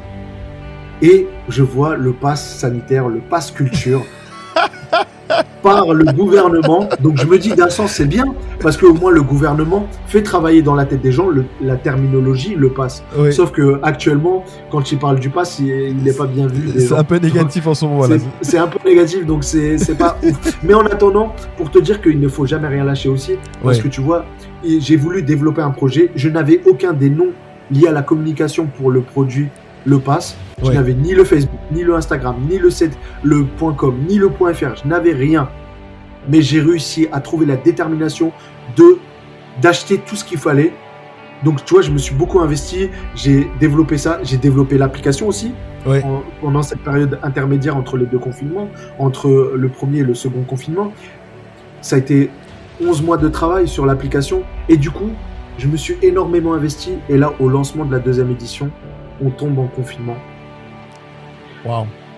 Je me dis, mais comment je vais faire? J'ai investi tout ce que j'avais. Tout ce que j'avais. Comment je vais faire? Et j'ai eu la chance que certaines entreprises euh, affirment leur, leur soutien au projet consommer local et euh, achètent des passes pour les offrir aux salariés de leur entreprise. Et ça, ça a été le soutien et je pense que c'est grâce au karma. Oui. J'en reviens au karma. Je pense que c'est le karma qui a été euh, acteur là de ce sauvetage. C'est un sauvetage, il hein, faut le dire. J'étais dans une, euh, une position où je me disais, la première édition a été compliquée à cause de la crise. Je me suis battu à la fin de ce premier confinement pour développer la deuxième édition. J'ai investi tous mes biens personnels dans ce projet. La deuxième édition, au moment du lancement, c'est la catastrophe parce qu'on est déjà en confinement. Je ne peux pas commercialiser un produit pour aller consommer local quand physiquement, on ne peut pas aller consommer quand les commerces sont fermés. C'est bien ça, oui. Et là, sauvetage. Sauvetage. Certaines entreprises affirment leur, leur soutien, achètent les passes pour les offrir à leurs salariés. Oui. Et là, je me dis, merci, merci le karma. Merci le karma parce que j'étais vraiment, je, pensais vraiment être au plus bas. J'étais, j'étais, j'étais venu à me dire, je suis sur la fin. Je n'ai pas le choix que de fermer mon entreprise parce que euh, ce n'est pas viable là, parce que financièrement parlant, je serais forcément négatif par rapport à tout l'investissement que j'ai fait et les rentrées que je ne fais pas. Et le karma, tu vois, a joué. Je pense que le karma a joué, tu vois. C'était le moment où il fallait que ça fonctionne et ça a fonctionné. Et je remercie le karma. Et, et puis, euh, euh, j'imagine que par la suite, une fois qu'il y a eu euh, les restaurants d'ouvert et tout ce qui en suit, ça a dû être le feu, non? Le karma est arrivé au moment où la réouverture des commerces. C'était le moment où jamais, tu vois, le, le, le commerce réouvre, le karma fonctionne, les entreprises affirment leur soutien au projet. Et parce que c'était propice, hein, la consommation locale. Tout était. Tu avais l'impression que c'était improbable. Mais si, tout, tout rentrait. C'est comme un, Tetris. Tu te rappelles Tetris C'est bien ça, oui, C'était un Tetris. Tout, tout pouvait coïncider, tout rentrait. Les blocs s'enchaînaient comme il le fallait. Et en fait, tout se passait bien. Et, et, et c'est pour ça que je dis que le karma est très important. Au moment où vous serez au plus bas, le karma sera montré son, sa présence et vous serez récompensé de la bienveillance que vous avez toujours mis en œuvre pour faire les choses de façon bienveillante. Et il y a, y, a, y a, un point aussi euh, euh, que tu m'as évoqué euh, dans nos discussions informelles, c'est l'investissement sur soi-même, le, le, sacrifice que tu mets en place également, le risque que tu, que tu prends dans certains investissements. Est-ce que tu pourrais nous en parler? Tout à fait. Aujourd'hui, j'ai avec Déborah, on s'est énormément investi psychologiquement, physiquement, dans notre quotidien, tous les jours. Nos enfants aussi, parce que nos enfants en pâtissent. Quand on passe des heures tous les jours, pendant des mois, à travailler sur des projets comme celui-ci, ou à l'activité de Déborah, ça nous prend énormément de temps. Tu vois, Déborah, souvent, elle fait ses retouches photos. Elle est spécialisée en photo grossesse et nouveau-né. Et euh, quand elle fait ses retouches, elle les fait le soir quand les enfants sont couchés pour passer son temps quand elle rentre du travail avec les enfants. Sauf que le soir, une fois que les enfants sont couchés et qu'on a mangé, elle va, admettons, faire ses retouches de 22h parfois jusqu'à 4h du matin, sachant qu'elle elle doit aller en séance photo le lendemain. Là, tu vois, actuellement, elle est en séance photo toute la journée. Et du coup, elle y passe énormément de temps. Ça, c'est des sacrifices physiques que nous faisons. Mais pas que. On fait des sacrifices aussi financiers. J'évoquais au tout début de notre échange le fait qu'à notre retour euh, d'Espagne, on avait pu avoir la chance d'acheter une maison au, début de notre euh, aventure professionnelle euh, concernant le, le PASS et Orléans Métropolis, en fait, on a vendu notre maison. On n'a pas vendu notre maison parce qu'on. on a vendu notre maison dans l'idée aussi de pouvoir construire derrière. Oui. Mais du coup, on a dû avorter ce projet de construction pour pouvoir investir l'argent de la vente de notre maison dans nos professions, dans notre domaine professionnel. On a investi tout ce qu'on a gagné de la vente de notre maison dans le développement de nos activités. Parce qu'aujourd'hui, quand on veut monter un projet, on ne peut pas espérer gagner de l'argent sans soi-même en investir, et en dépenser. On est obligé d'investir de l'argent. Celui qui pense gagner de l'argent sans devoir en investir, il se, il se trompe. Aujourd'hui, il vous est indispensable de prendre le risque, c'est un risque, d'investir de l'argent pour espérer en gagner, mais sans être sûr d'en gagner. On a investi des dizaines de milliers d'euros dans nos projets professionnels, dans le développement de l'activité professionnelle de Déborah, comme dans la mienne avec le PASS. Ce sont des dizaines de milliers d'euros investis.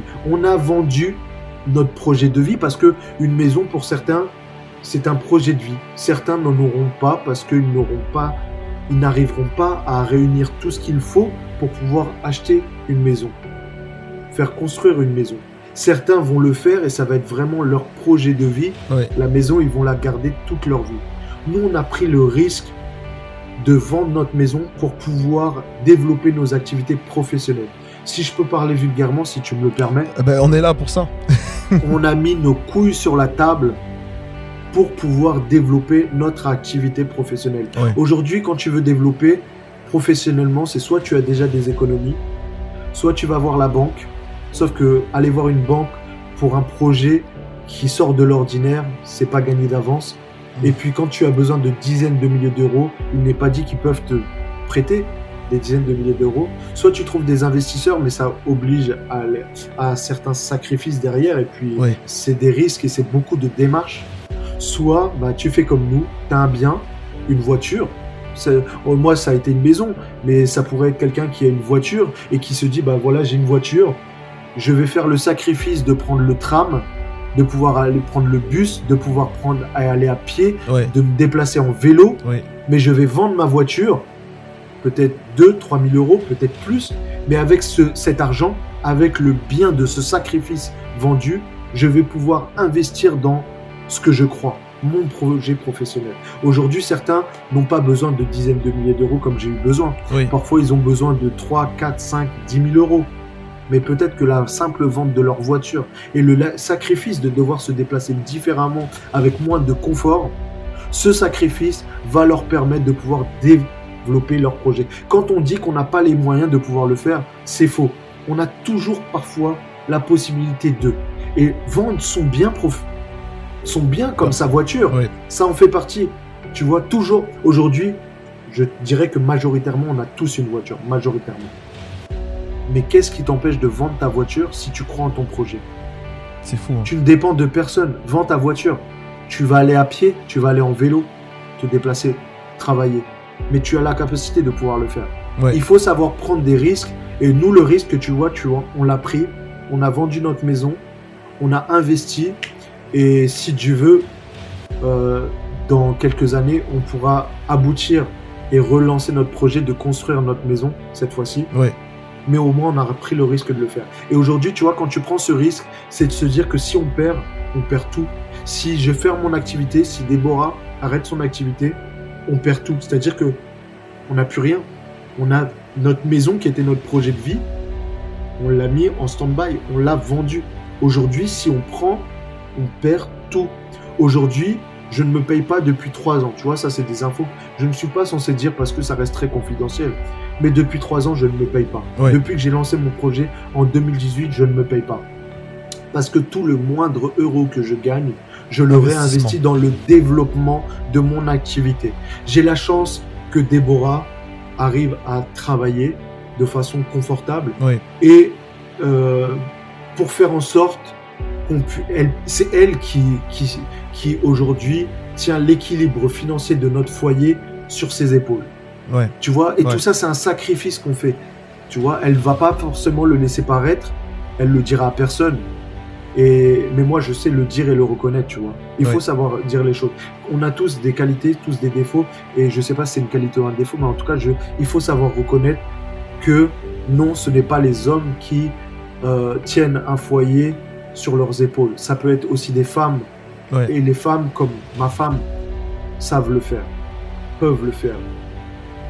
Euh, tu vois, ton, ton, ton, projet euh, du, pass, hein, euh, je n'allais pas dire du pass, mais le pass, a exigé beaucoup de rencontres auprès des, des, commerçants. comment, comment as-tu vendu tout ça quoi? Alors, ça a été. Ça n'a pas été simple.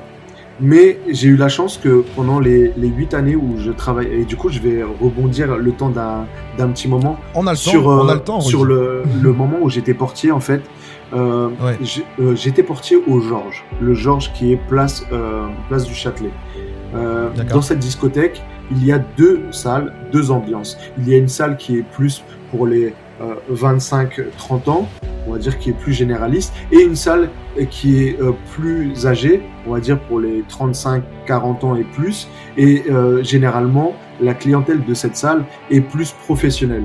Donc on y retrouve des commerçants, on retrouve des avocats, on retrouve des gens, des politiques, on, on retrouve vraiment tout corps de métier, mais des gens d'un certain âge, d'un certain standing supérieur à, la clientèle d'une discothèque type. Et en fait, euh, quand je travaillais, tu vois, dans, ce, dans le monde de, de la discothèque, en tant que portier, j'ai jamais voulu m'afficher comme le portier cliché. C'est-à-dire le gars qui est, là, qui est habillé en noir, qui est silencieux, austère, qui est désagréable. Ouais, exactement, poker face, totalement. Et en fait, tu vois, j'ai toujours mis un point d'honneur à me différencier. C'est-à-dire que quand tous mes collègues étaient habillés en noir, j'étais le seul portier d'Orléans et peut-être même, non, pas de France, mais en tout cas d'Orléans à être habillé en costume blanc ou en costume gris clair, à me dissocier, avec une prestation différente. J'aimais avoir une prestation différente. Parce que aujourd'hui, il y a la vulgarisation du, du rôle de portier, celui qui est méchant, celui qui tape. Et en fait, je pense que quand tu travailles dans ce domaine-là, tu dois avant tout respecter la personne qui vient passer un bon moment dans la discothèque. Et en fait, tu dois aussi respecter cette personne comme tu aimerais qu'on te respecte si tu étais à sa place. Et en fait, euh, quand il y avait des personnes qui étaient devant moi, je les respectais comme j'aurais aimé être respecté, qu'il soit dans son état normal ou non, c'est-à-dire autant en étant alcoolisé que non alcoolisé. Ce qui fait qu'aujourd'hui, j'ai la chance de pouvoir dire, tu vois, que en, étant, en ayant été portier 8 ans, 4 fois par semaine, mes mains, je les ai utilisées moins de 10 fois. Quand je dis moins, moins de 10 fois, c'est pour te dire que la plupart des portiers vont utiliser leurs mains une à plusieurs fois dans la même soirée. Ouais. J'aimais à croire que on pouvait résoudre des problèmes sans créer un autre problème par-dessus, sans passer, sans passer par les mains, tu vois. Et euh, j'ai aimé ça et le respect, ça a été très important parce que tu vois, je me suis toujours dit aujourd'hui, quand je vois des portiers, ils sont, ils sont avec un air supérieur par rapport au client qui est devant lui parce qu'il se dit que c'est lui qui a la décision de savoir s'il va le laisser rentrer ou pas. Et en fait, cette, euh, cet aspect de supériorité, c'est quelque chose que je n'aime pas. J'aime je n'aime pas la discrimination, j'aime le respect et j'aime qu'on puisse échanger à un même niveau, tu vois. Et en fait, j'ai toujours euh, pensé à me dire que aujourd'hui j'ai ce rôle de portier par rapport à la personne qui est en face de moi, mais demain ou tout à l'heure quand je vais avoir fini mon, mon temps de travail, je risque de croiser cette même personne sur son lieu de travail. Et à ce moment-là, j'aimerais qu'il me respecte comme moi je l'ai respecté. Ne pas avoir un air de supérieur par rapport à lui, comme j'aimerais que lui n'en ait pas envers moi lorsque j'irai sur son lieu de travail. Et en fait, le respect que j'ai eu envers toutes ces personnes lorsque j'étais portier pendant 8 ans fait que quand j'ai arrêté ce monde de, euh, de la nuit, en fait, j'ai continué à côtoyer ces personnes-là. Et en fait, ces personnes-là n'ont pas oublié la bienveillance que j'ai eue envers eux. Et en fait, ça m'a permis d'avoir et d'alimenter un réseau, un réseau que j'ai pu exploiter lorsque j'ai eu besoin de monter ce projet Le Pass. Tu as mis en application des principes qui pour toi étaient euh, d'une grande valeur. Euh, je prends notamment note d'une chose qui est considérable, c'est l'indispensabilité de se distinguer. Et je pense que la distinction, euh, c'est le vouloir d'exister et cette existence en fait se porte sur l'expression de ce que l'on est réellement. Et tu as, à aucun moment tu t'es, tu t'es oublié et cela explique également ta posture à l'égard de chaque euh, personne qui rentrait, qui devait rentrer ou pas. Tu étais dans le respect et les gens ont retenu cette chose. Ils se sont dit ce gars-là, ce portier, Rudy, je ne l'ai pas oublié. Quand je le recroise, j'ai envie de contribuer à quelque chose. Donc le réseau commence comme ça. Le réseau, mon réseau, qui a permis de monter le pass, a commencé comme ça. A commencé avec le réseau que j'ai pu euh, créer, alimenter durant ces années où, je côtoyais des commerçants, des travailleurs, des salariés. Et en fait, ce réseau, quand j'ai commencé à monter ce projet, le pass, eh ben, j'ai pu euh, plus facilement aller au devant de chefs d'entreprise, les solliciter, leur demander s'ils étaient ouverts à pouvoir rejoindre mon projet. Quand je ne connaissais pas euh, le chef d'entreprise, je pouvais passer par l'intermédiaire du salarié que je connaissais du coup, avec qui j'avais toujours eu de la bienveillance. Et euh, lui, en retour, avait la gentillesse de vouloir et de pouvoir m'aider. Et ça m'a permis très rapidement de monter ce projet. Faut savoir que quand j'ai eu euh, idée à, monter ce projet et quand j'ai commencé à l'appliquer, il s'est passé trois mois de temps entre l'application et l'aboutissement de ce projet concret. D'accord. C'est-à-dire que euh, j'étais euh, en train de revenir d'Espagne au mois d'août. Euh, j'étais en train de conduire 17 heures de route, t'as le temps de cogiter. tu vois, j'étais en train de, me, de trouver tous les petits détails qu'il me fallait voir à mettre en application pour pouvoir concrétiser le projet, mais vraiment réellement, parce que il fallait vraiment le concrétiser. Et dès que je suis revenu au mois d'août, j'ai commencé à travailler dessus. J'ai travaillé dessus à déjà imaginer comment faire pour créer une PLV, créer un contrat, commencer toute cette partie paperasse, tu vois, indispensable euh, à la création du projet. Et, et de là, une fois que tous ces éléments étaient mis en place, il me fallait aller au devant des entreprises pour les solliciter. Et de là, bah, mon réseau a été la chose qui m'a aidé le plus. Sans ce réseau, peut-être n'aurais pas, je n'aurais pas pu monter ce projet. Peut-être que j'aurais mis une année au lieu de trois mois peut-être qu'il ne serait même pas concrétisé. Mais en tout cas, le réseau a été le déclencheur de ce projet. C'est-à-dire que si je n'avais pas eu ce réseau, je, suis certain que je n'aurais pas pu le faire. Aujourd'hui, quand je, je, regarde en arrière, je me dis que ça a été fort de pouvoir réaliser ce projet dans un laps de temps aussi court. Et que sans la bienveillance des gens avec qui j'ai collaboré sur ce projet, les professionnels avec qui j'ai collaboré, ce projet n'aurait pas pu exister parce qu'il n'existe pas. On va dire que je me vois comme un, maillon de ce projet. C'est-à-dire je suis celui qui a pu euh, concrétiser, matérialiser un projet pour euh, pour réunir le consommateur avec le commerçant orléanais. Je suis qu'un maillon. Si tu me, si tu retires le consommateur, si tu retires le commerçant, mais j'ai beau avoir toute la bonne volonté du monde, le projet ne peut pas exister. En fait, le vivre ensemble, le partager, euh, le groupe permet ce projet. C'est-à-dire que seul, on le disait tout à l'heure, on, avance, mais ensemble, on va plus loin. Et c'est pour dire que seul, je n'aurais rien pu faire. S'il n'y avait pas des consommateurs demandeurs de ce que je peux offrir, s'il n'y avait pas des commerçants qui étaient ouverts à, à ce que je veux mettre en place, c'est-à-dire valoriser la consommation locale, consommer moins sur Internet plutôt et consommer plus localement. S'il n'y avait pas tout cet ensemble, le projet ne pourrait pas exister. Tu vois, euh, la transition est parfaite pour, euh, pour te poser cette question. Euh, les entrepreneurs sont là. Quelles sont les clés pour pouvoir développer un réseau? Quelles sont les étapes pour pouvoir créer un réseau? Mais pour créer le réseau, déjà, il faut avoir une bienveillance naturelle, je pense. Parce qu'en en fait, si tu crées un réseau dans l'idée de te dire je vais créer un réseau, le, le réseau ne se créera pas parce que ce n'est pas une démarche normale et naturelle. Tu, tu, vois ce que je veux dire? En fait, euh, quand je, je, je, comme je le disais tout à l'heure, quand je, je travaillais dans ce monde-là et euh, j'avais la bienveillance de me dire je peux être à la place d'eux, en fait, c'était se mettre à la place de la personne voir comment j'aimerais qu'on puisse me respecter et respecter les gens euh, pareillement à l'inverse. Et, du coup, bah, le réseau, en fait, il s'est créé naturellement, mais parce que j'avais la bienveillance de vouloir créer quelque chose naturellement.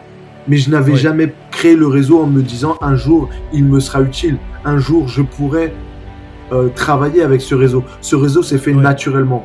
Et après, peut-être que d'autres arrivent à le créer artificiellement, mais en tout cas, je pense que la, la sincérité l'honnêteté, l'authenticité est ce qui prime sur le réseau. Et le réseau est indispensable. Seul, on ne peut rien faire. Parce que même si on a la meilleure idée du monde, oui. quand on dit entreprendre, c'est euh, aussi gagner de l'argent. Parce qu'on entreprend pour... La conséquence, c'est gagner quelque chose. On entreprend. Si on, on, entreprend quelque chose sans n'avoir rien à gagner, je ne suis pas sûr que ce soit entreprendre quelque chose. Il y a toujours une conséquence sur l'entrepreneuriat. Aujourd'hui, si on veut gagner quelque chose, c'est que notre idée dépend de l'action de quelqu'un d'autre. Donc seul, on ne peut rien faire. Parce que tu as beau avoir la meilleure idée du monde, si en face de toi, il n'y a personne pour accepter, prendre et embrasser cette idée, la vivre avec toi, ben, tu ne feras rien du tout. Seul, on ne peut rien faire. On ne peut faire que grâce aux autres. Rudy, allons dans les détails. Cette bienveillance se manifeste comment? Euh, Par exemple, là, j'ai une très belle dame qui arrive, ou un, très beau monsieur qui est là, qui vient. Euh, comment je, me comporte euh, selon cette bienveillance que tu Eh ben, la bienveillance, elle ira au contraire de ce que tu viens de me dire.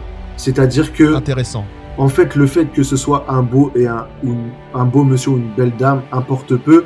Pour moi, tu respectes toutes les personnes qui sont en face de toi. Parce que aujourd'hui, tu peux être, et j'en connais, des chefs d'entreprise qui sont habillés comme des souillons.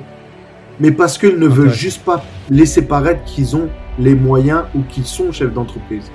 Demain, un jeune étudiant qui est donc étudiant, qui n'est pas un monsieur ou une madame, peut devenir un monsieur et une madame. Toute personne en face de toi doit être respectée parce que tu ne connais pas l'avenir de chacune des personnes qui est en face de toi. Aujourd'hui, le jeune que je suis en train d'accepter, ben, demain, il va se rappeler que euh, il aurait pu être refusé parce qu'il n'était pas accompagné. Mais j'ai été jeune à sa place. Tu vois, quand, quand je travaillais dans, dans l'hôtellerie, ça a été les premières fois où j'ai voulu sortir euh, en discothèque. J'avais euh, à peine 18 ans et euh, je travaillais, tu vois, euh, de, de fin de journée.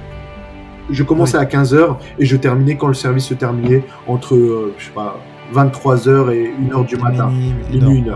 Et en fait, quand je, je terminais de travailler, donc j'étais habillé en tenue de travail, donc toujours bien habillé hein, avec chemise et autres, et j'avais 18 ans, et je voulais sortir en discothèque. Tu vois, j'ai eu une vie euh, à sortir très tard. Tu vois, j'ai, c'était pas dans mes mécaniques naturelles quand j'étais plus jeune de sortir comme ça. Et donc, euh, j'ai voulu sortir en discothèque. Et à chaque fois que je me présentais dans cette discothèque-là, on me refusait l'entrée. Parce que j'étais trop jeune, ou je paraissais trop jeune, ou parce que je n'étais pas accompagné de demoiselles. Et, et en fait, j'allais loin. Pour te dire, j'étais avec un, un, pote de l'époque et on a été jusqu'à venir donc en costume, cravate, à louer un taxi pour venir devant la discothèque et qu'on nous prenne au sérieux. Mais malgré tout, à chaque fois, on nous refusait l'entrée. Et en fait, on nous refusait l'entrée sous de mauvais critères, je pense. Et en fait, aujourd'hui, il faut savoir donner la chance à l'autre. Et en fait, quand tu vois un jeune, même s'il n'est pas accompagné, il faut savoir lui dire oui et il faut savoir donner la chance aux, autres. Et en fait, le critère de monsieur et madame qui sont bien vêtis devant soi n'est pas le critère qui va faire que tu vas les respecter. Tu, crées, tu dois respecter toute personne qui est en face de toi parce que tu ne sais pas comment tu vas pouvoir échanger avec cette personne. Tu ne sais pas, tu peux pas ne pas prêter à cette personne un bel avenir qui un jour pourrait euh, être utile à ton réseau. Et du coup, euh, c'est pas, ça passe pas par, euh, par, par l'apparence, mais ça passe par le respect général. Donc, premièrement, traiter chaque individu de manière similaire. Peu importe son âge, peu importe son, sa, son, statut social, peu importe ses vêtements, peu importe sa couleur de peau, il faut le respect, il faut le rappeler aussi. La discrimination, c'est quelque chose qui me file la gerbe. Je déteste bah, la discrimination. J'ai eu travaillé avec des collègues qui pouvaient refuser la porte à quelqu'un qui était ou pas assez blanc ou un peu trop bronzé. Tu vois, moi, exemple, j'ai. Bah, on, on le verra pas parce qu'on n'est pas en image, mais euh, j'ai une couleur qui est un peu plus bronzée, tu vois. Oui, on peut, on, peut, on peut te confondre avec une personne type égyptienne. On me confond souvent avec euh, quelqu'un de maghrébin. Cela ne me dérange en rien. Si la personne en face de moi pense que je suis maghrébin, et pour cette raison, elle ne va pas me respecter ou me donner plus d'importance que si elle savait que j'étais italien, je n'ai rien à faire avec cette personne. En fait, ça veut dire qu'elle ne me respecte pas ou qu'elle me respecte sur de mauvais critères. Et en fait, c'est pour te dire que peu importe la personne qui est en face de toi, peu importe si elle est jeune, moins jeune, l'apparence, le statut social, sa couleur de peau, ne pas avoir d'a priori, respecter les gens comme ils sont. Uniquement le respect. Oui. Donc il y a, mais tu vois ce que ce dont tu parles, hein, moi ça me touche beaucoup parce que euh, c'est quelque chose de difficile à faire au fond hein, pour la plupart des gens la majeure partie des personnes, puisque inconsciemment, on a aussi euh, euh, ces schémas socioculturels qui sont créés euh, à l'environnement dans lequel on a, on a grandi. Et, souvent, on a une considération plus facile pour des personnes comparées à d'autres. Et c'est vrai que la première chose, c'est everybody in the, in, the same, in the same flow. Tout le monde dans, dans, dans, dans, dans le même niveau. Ok. Ensuite, qu'est-ce que tu, qu'est-ce que tu conseillerais encore sur euh, le discours que l'on porte avec l'autre, est-ce qu'il faut que ça aille dans, l'intérêt de tout le monde? Dis-moi. Bah, dans l'intérêt de tout le monde, je pense oui. Mais après, moi, je pense, en fait, avant de penser à moi, je vois penser aux autres. C'est-à-dire, je me demande comment je peux contribuer, comment je peux aider à aider quelqu'un en face de moi ou comment je vais pouvoir, avec mes compétences, mon savoir, lui apporter, quelque chose. Et en fait, quand je raisonne comme ça, j'imagine un projet et je concrétise ce projet en me disant il va être utile à quelqu'un d'autre. Quand je, je revenais au projet que j'ai monté euh, quand j'étais euh, plus jeune, quand je voyageais entre l'Espagne et la France, en fait, je l'ai créé parce que j'avais un besoin, mais je me suis dit il peut être utile à d'autres personnes qui sont dans la même euh, euh, situation que moi. Et en fait, j'ai rendu ce, cet outil public et gratuit, hein, toujours, parce que je me suis dit qu'il allait pouvoir apporter quelque chose à quelqu'un d'autre. Euh, quand j'ai monté Orléans Métropolis et d'autres projets, la dynamique et, l'optique étaient la même. Et, euh, et du coup, quand j'ai monté le pass, l'idée c'était de me dire voilà, j'ai un réseau, j'échange très bien avec mon réseau. Lorsque je vais consommer dans certains euh, établissements, ce réseau est utile pour plein de choses Et, euh, et je me suis dit, mais on va essayer de le rendre accessible, ce réseau, à d'autres, et du coup les encourager à consommer sous, cette forme-là. Et du coup, bah, de là, j'ai monté le pass. En trois mois de temps, c'est-à-dire que j'ai concrétisé le projet, hein. il a été mûrement réfléchi pendant un certain temps. Euh, j'ai concrétisé des points précis lors de mon retour d'Espagne avec euh, ce, temps de route où j'avais le temps d'affiner euh, tout ce que j'avais imaginé par le passé. Et en trois mois de temps, donc de août à novembre, on va dire, j'ai travaillé sur toute la conception, aller démarcher les, les, les, partenaires que j'ai aujourd'hui, euh, expliquer le projet, la démarche, ça a été long, ça a pris énormément de temps. Je n'ai jamais compté mes heures. Euh, ça a été du lundi au dimanche, du matin au plus tôt que je pouvais rencontrer quelqu'un, jusqu'au plus tard où je pouvais appeler quelqu'un. C'est-à-dire que euh, nombreux rendez-vous ont été entamés par un appel téléphonique parce que physiquement, il était difficile de se rendre partout. Euh, et en trois mois de temps, il me fallait également trouver l'imprimeur parce que le, le consommer local, bah, ça a été jusqu'au bout. C'est-à-dire que vu que j'ai financé moi avec mes fonds propres, avec mon argent personnel, le projet, euh, il me fallait euh, bah, trouver des, un équilibre aussi dans l'investissement que ça représentait. Et euh, du coup, j'aurais pu aller vers la Bulgarie ou vers l'Italie pour l'impression du livre qui est aujourd'hui le pass. Mais du coup, je me suis dit qu'il fallait aller au bout de la démarche locale. Et du coup, j'ai cherché sur Orléans. Il y avait une entreprise qui aurait pu faire le type d'impression par rapport au livre, mais elle a fermé. Et du coup, je suis resté dans la région et j'ai imprimé du coup le livre à Tours avec l'imprimerie Vincent, qui est mon partenaire pour euh, l'impression maintenant. Et euh, du coup, je suis resté régional au mieux pour aller loin dans, dans ce projet. Et euh, une fois que j'ai eu terminé de créer toute la partie administrative, toute la partie liée au partenariat avec, euh, avec les partenaires, les offres. J'ai travaillé longuement aussi avec ma graphiste qui est, a travaillé sur la conception même du livret par rapport à l'impression. et quant à l'impression même du livre, parce qu'il a fallu l'imprimer, ça, ça prend trois semaines de temps quand on envoie l'imprimeur jusqu'à recevoir le produit euh, fini euh, à la maison. Euh, il s'est passé en tout, tout ce, laps de temps et fin novembre 2019, j'organisais une soirée au, Mercure à Ardon, l'hôtel Mercure, là où, où j'ai travaillé pour mon premier travail autrefois. et, et j'ai organisé une soirée avec tous les partenariats, avec tous les partenaires pour euh, leur faire découvrir le produit fini avant le lancement qui se faisait deux jours plus tard. Tu as, tu, as, tu as mis en application cette bienveillance. Euh, tu, tu, mets en application également cette, ce souci d'abord de l'autre avant ta personne. Et euh, au final, tu réponds aux intérêts des gens. Il y a une chose que je vois chez toi et qui me, qui me plaît beaucoup parce que je suis aussi beaucoup dans cet aspect de, de l'éthos. Hein. Je souffre de mon côté congolais. C'est que tu es beaucoup dans le soin de ton image. Ouais, l'image c'est très important. Je, je, l'évoquais tout à l'heure. Tu vois, euh, l'apparence que je renvoie. En fait, j'ai j'ai un problème. C'est que ayant vécu dans un quartier, quartier de la Source, et ayant eu des amis bah, du quartier, j'ai un, un parler qui parfois où je peux laisser ressortir un accent un peu trop accentué de quartier urbain.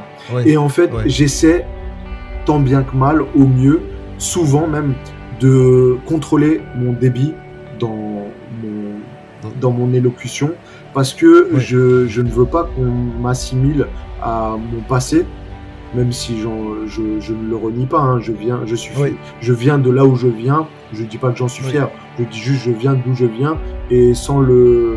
le sans le revendiquer. Sans, je le... le revendique pas, mais je le. Je le, je le j'ai un terme en tête, mais je le trouve pas je veux pas le déguiser, tu vois, je veux pas le déguiser. Je, je, je, viens de là où je viens, avec ses avantages et ses inconvénients, mais je veux, laisser le, je veux le laisser paraître le moins possible. Donc déjà, dans ma façon de m'exprimer, j'essaie tant bien que mal de toujours être posé, parce que je suis quelqu'un en vrai qui a un débit de parole qui est très rapide, et plus il est rapide, et plus l'accent va pouvoir se laisser ressentir. Du coup, j'ai une tendance à essayer de parler de façon plus lente, plus posée, pour essayer de contrôler euh, comment la personne va entendre ce que j'ai à lui dire et qu'elle n'interprète pas cette façon, mon accent en fait, mon accent, un peu trop urbain qui parfois est, assez prononcé. Et après, ça passe dans l'apparence. Bah, dans l'apparence, euh, je, suis un, je suis un gars, je suis un sportif, je suis un combattant. Je suis souvent habillé quand on me voit en off, en, en, jogging ou en short.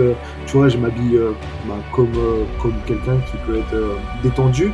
Mais quand je vais faire mes rendez-vous, quand je vais travailler, je vais mettre toujours le petit détail, tu vois, avec le pantalon à pince, les chaussures, euh, la veste, toujours de façon. J'essaie d'être au, mieux le plus présentable. Quand je travaillais en discothèque, l'apparence était pour moi importante et comme je le disais, je ne voulais pas tomber dans le critère, dans le, cliché du portier qui s'habille noir, qui est méchant, qui, qui a une tête fermée. J'essaie toujours. En fait, je déteste m'habiller en noir.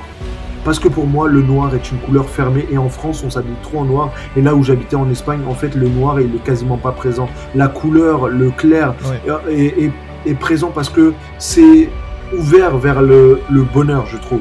Et en fait, être habillé en noir, comme on est souvent habillé en noir en France, eh ben, je trouve c'est fermé. C'est le deuil, comme tu le dis. Et en fait, je, je mettais un point d'honneur à ne pas m'habiller en noir aux nombreux conflits que j'ai eu avec euh, Patrick Bonnefond, mon, patron de l'époque.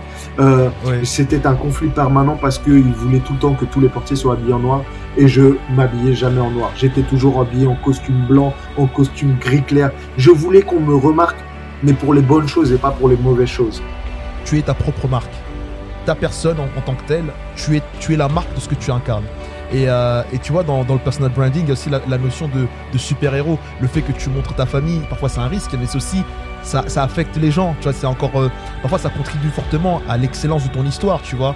Et euh, ce côté très, très, très soigné de ta personne, est-ce que tu penses que ça a vraiment contribué fortement au réseau? Ça contribue, parce que en fait, montrer ma famille, c'est montrer qui je suis déjà, et parce que ma famille est, la chose la plus importante pour moi. C'est-à-dire que quand je dis qu'elle est plus importante, c'est-à-dire que quand je dois faire des rendez-vous, je vois à faire des rendez-vous en période scolaire qui est jamais au-delà de l'heure scolaire de mes enfants. C'est-à-dire que je veux pouvoir aller chercher mes enfants à l'école. Je veux pouvoir passer du temps avec eux après l'école, sachant qu'en plus je fais du sport et que souvent après, euh, dans les horaires euh, proches de la fin de journée, j'ai parfois des entraînements euh, pour le sport. Donc j'essaie de faire en sorte de pouvoir être un maximum présent, même si je suis souvent présent, comme actuellement, tu vois, mes enfants sont à côté en train de passer du temps à, lire pour mon fils et ma fille jouer avec, euh, avec ses jouets. Mais c'est pour dire je veux passer du temps avec eux, même si parfois, malgré moi, je n'en passe pas forcément, parce qu'au final, je suis toujours en train de travailler, mais j'essaie quand même d'être présent. En fait, la famille, c'est le plus important. J'essaie de passer un maximum de temps aussi avec euh, ma femme, qui elle-même passe beaucoup de temps sur son domaine professionnel.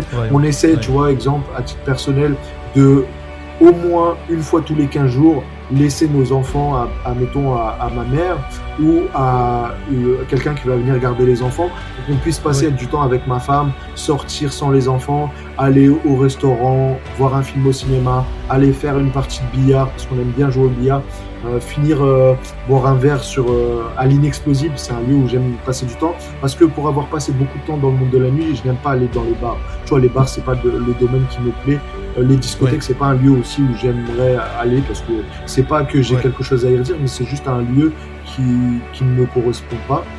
Mais j'aime aller me poser, tu vois, sur euh, le bateau, poser, boire un verre tranquillement avec euh, James aussi, euh, mon ami qui le gère, ou, et avec ma femme et d'autres amis. Tu vois, c'est j'aime prendre du temps. En fait, le temps pour la famille est très important dans le développement de soi et le développement de son domaine professionnel. Et en fait, le montrer, c'est juste montrer aux personnes que je suis comme eux. En fait, dans le domaine professionnel, beaucoup ne communiquent que sur leur aspect professionnel, en oubliant leur aspect privé. Et en fait, l'aspect privé est une continuité du professionnel. Nous, pour nous, euh, Déborah et moi, notre domaine professionnel, c'est notre vie, c'est notre quotidien. Et en fait, notre famille est notre quotidien, notre domaine professionnel est notre quotidien. Et montrer notre domaine professionnel et montrer notre vie privée, c'est parce que c'est la même chose. on vit notre, notre domaine professionnel. Moi, du matin au soir, tu vois, la nuit, et je le dis à toutes les personnes avec qui je collabore, vous pouvez m'appeler à n'importe quelle heure, du jour, de la nuit. Si je peux décrocher à l'instant T, je décrocherai. Si je ne peux pas, je vous rappellerai. Mais en tout cas, je n'ai pas d'heure pour le travail comme je n'ai pas d'heure pour le privé. C'est-à-dire que euh, si je dois passer une journée avec mes enfants le mercredi et que j'essaie de ne pas avoir de rendez-vous le mercredi, mais je vais primer le fait de ne pas avoir de rendez-vous le mercredi, comme je vais primer le fait de ne pas avoir de rendez-vous après 16h30 parce que mes enfants sortent à 16h30 de l'école. En fait, l'un va avec l'autre. Le privé va avec le professionnel. Et sur les réseaux, je vois montrer ma vie privée parce que je, si je montre ma vie professionnelle, ma vie privée, c'est la même chose. L'intersection ou la confusion entre l'aspect euh, privé et l'aspect professionnel. Euh, j'avais longuement réfléchi euh, au slogan de, cet actuel podcast, tu vois. Et à un moment, je me suis dit non, c'est simple, entreprenez comme vous êtes. Parce qu'en fait, quand vous entreprenez, c'est ce que vous êtes. et il n'y a, pas plus grand épanouissement que de se sentir intègre avec soi-même dans tout ce que l'on fait. Euh, on se sent pas faux, euh, on, est, nous-mêmes. Et toi, tu, l'exprimes à travers euh, ces, publications et cette, exposition, bien sûr modeste, hein, mais cette exposition avec ta, femme, tes enfants. Dans la gestion des, contacts, comment tu, comment tu, pérennises la relation avec, un individu? Parce qu'à un moment, on oublie. Tu vas te rappeler de moi juste parce que je serai bienveillant envers toi, parce que je vais te respecter. Quand on s'est vu la première fois, en fait, pour petit rappel, on a, on, a, collaboré, je collabore actuellement avec euh, l'ISC, Paris, euh, l'école de commerce d'Orléans. Et euh, du coup, je, travaille, je collabore avec des étudiants, un groupe d'étudiants. Et par rapport à cela, donc tu me connaissais. Et lorsque tu es intervenu dans un, événement organisé par, avec Maclor, lors de cet événement, j'étais présent en off pour regarder comment se passait l'événement que j'avais vu à trouver. En fait, j'ai vu à trouver le lieu pour McLeod et pour son projet. Et je trouvais que le lieu de, du labo était idéal pour euh, le projet qu'il voulait mettre en avant. Et euh, lors de cet événement, on s'est rencontrés. Tu es, venu, tu, tu es passé devant moi, on s'est salué et tu m'as reconnu, tu me l'as dit.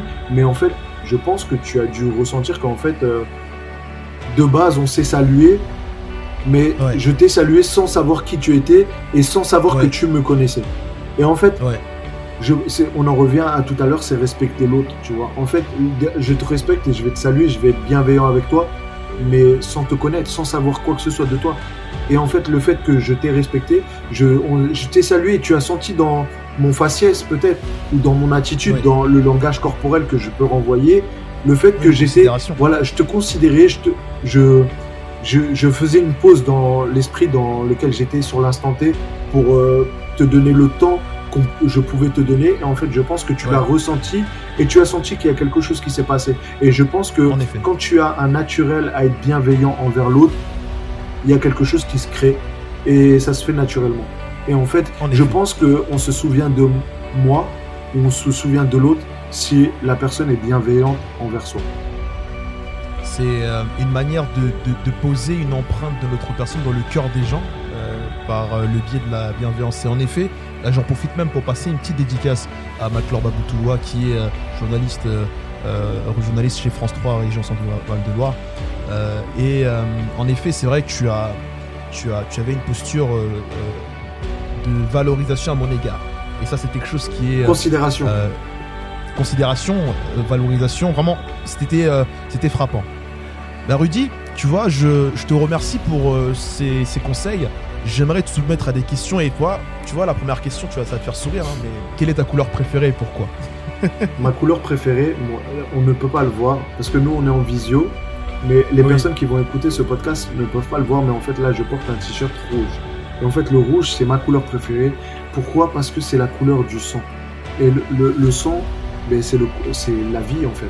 Le, sang. Et en fait, j'aime vivre. J'aime la vie. Ma peur de tous les jours, c'est la peur de mourir. La peur de mourir, pourquoi? Parce que j'aimerais passer le maximum de temps que la vie que Dieu a m'apporté pour passer du temps avec ma femme, avec mes enfants et à vivre le maximum de temps avec eux. Et en fait, ma peur, c'est de mourir. Je l'ai de tatouer sur le corps. Et euh, la vie vaut la peine d'être vécue. Life is worth living. Sur le torse, c'est ce que j'ai tatoué. Parce que la vie, c'est pour moi la chose là. C'est tellement beau la vie. On n'est que de passage sur cette terre et trop peu en soi. Tu vois, et, et, la vie, c'est important. Et la couleur du sang, c'est vraiment la couleur où on est tous les mêmes. Tu vois, tout à l'heure, je parlais de la discrimination. Ah, oui. Et en fait, euh, tu vois, on est beaucoup jugé par rapport à notre couleur de peau, ou en tout cas la couleur de la peau qu'on renvoie. Et le sang, c'est vraiment ce qui nous met tous au même pied d'égalité, tu vois. On a tous la même couleur de, de, sang, tu vois. Et, et le rouge, c'est vraiment ma couleur préférée pour toutes ces raisons, tu vois. Tu as un côté très poétique euh, en tout cas dans ce que tu expliques, moi je dirais même philosophique, mais c'est beau parce que euh, les, auditeurs et les auditrices ne le voient pas, euh, mais on, sent des, yeux d'enfant lorsque tu parles de ça en fait. Et c'est quelque chose que je salue au niveau de l'authenticité, et ça me donne envie de te poser cette question également. Quel est ton, ton souvenir le plus beau de ton enfance? De mon enfance?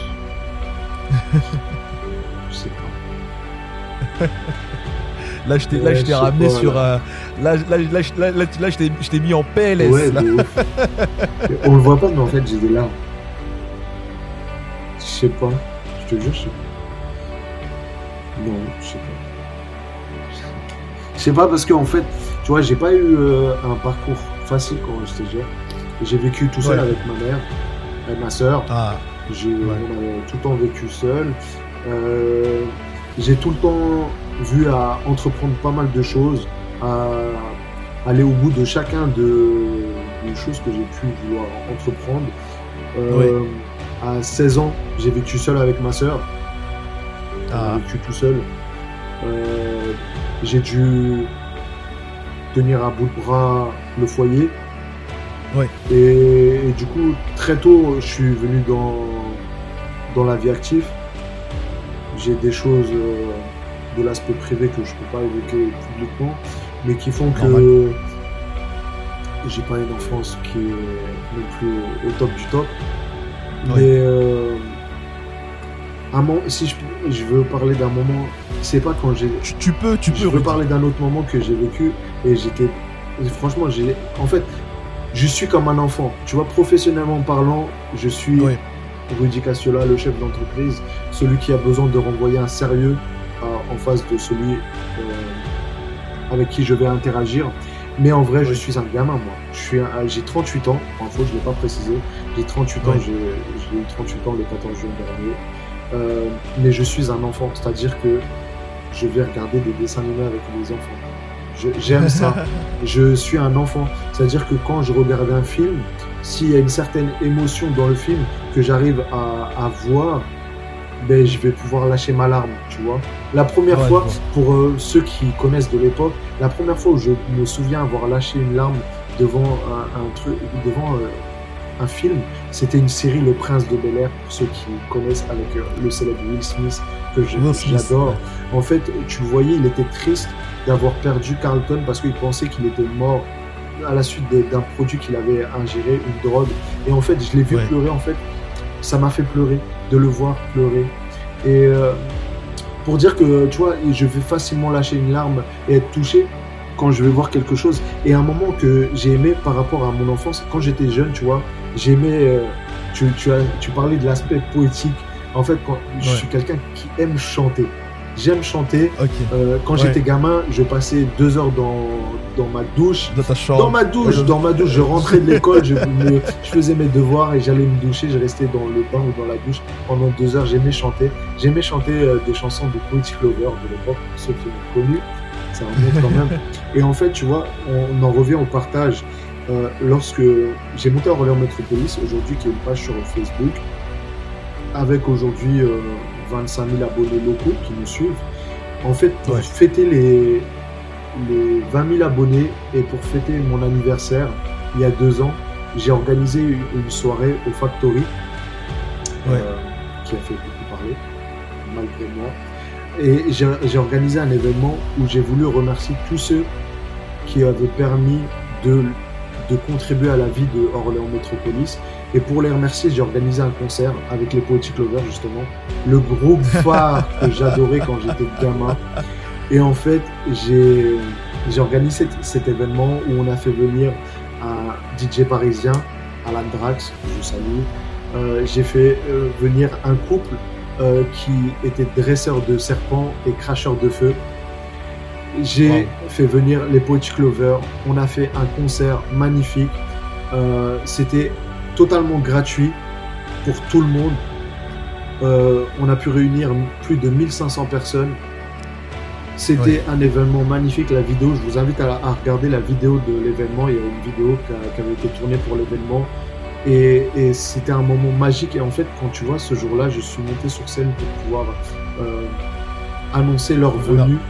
J'étais tellement content de pouvoir me faire plaisir à la fois parce que c'était le jour de mon anniversaire.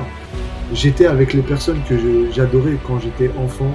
Ils étaient là pour moi et à la fois pour les personnes qui étaient présentes, les 1500 personnes. Euh, et je voyais le plaisir de ces personnes qui étaient venues pour pouvoir les voir.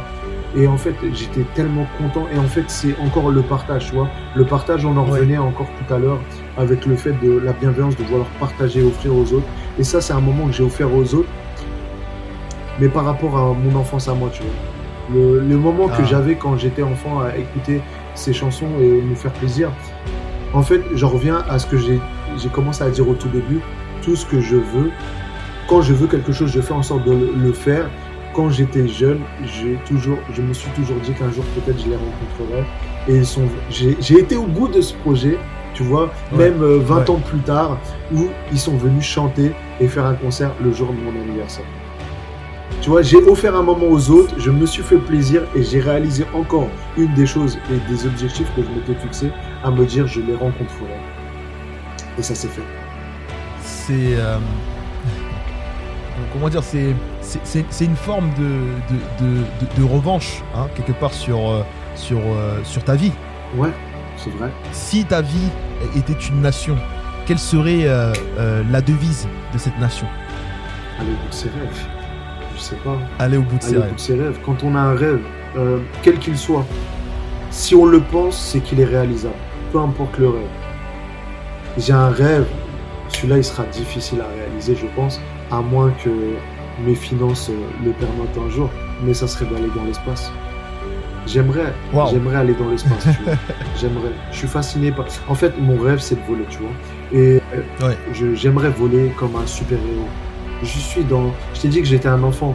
Et euh, dans ma vie idéale, euh, les super-héros existent réellement. Et, voler comme un super-héros, tu vois, ce serait mon rêve ultime. Et ma femme a vu à, réaliser mon rêve en m'offrant en parachute. Et, et en parachute, tu vois, c'était les 2 minutes 30 que j'ai passé à 3500 mètres d'altitude, où j'étais vraiment posé de fou posé de fou. et, si un jour je peux aller dans l'espace, ben, ce sera le rêve ultime, je pense. Est-ce que tu as, tu, as un dernier mot à dire euh, à celle ou euh, celui qui veut entreprendre mais qui hésite et tout? Sachez prendre des risques. Si vous croyez en votre projet, n'attendez pas à ce que d'autres vous disent que votre projet est réalisable ou non. Oui. Chaque projet que j'ai fait, je ne l'ai pas fait parce qu'on m'a dit je crois en ton projet je les, j'ai réalisé des projets parce que je croyais en mon projet. Ouais. N'attendez pas au regard des gens. Les gens n'ont pas forcément la même vision que vous. J'échange parfois avec des professionnels de tout type, hein, financiers ou non, qui à première vue ne croyaient pas forcément en mon projet, ne croyaient pas dans ce que je voulais mettre en avant.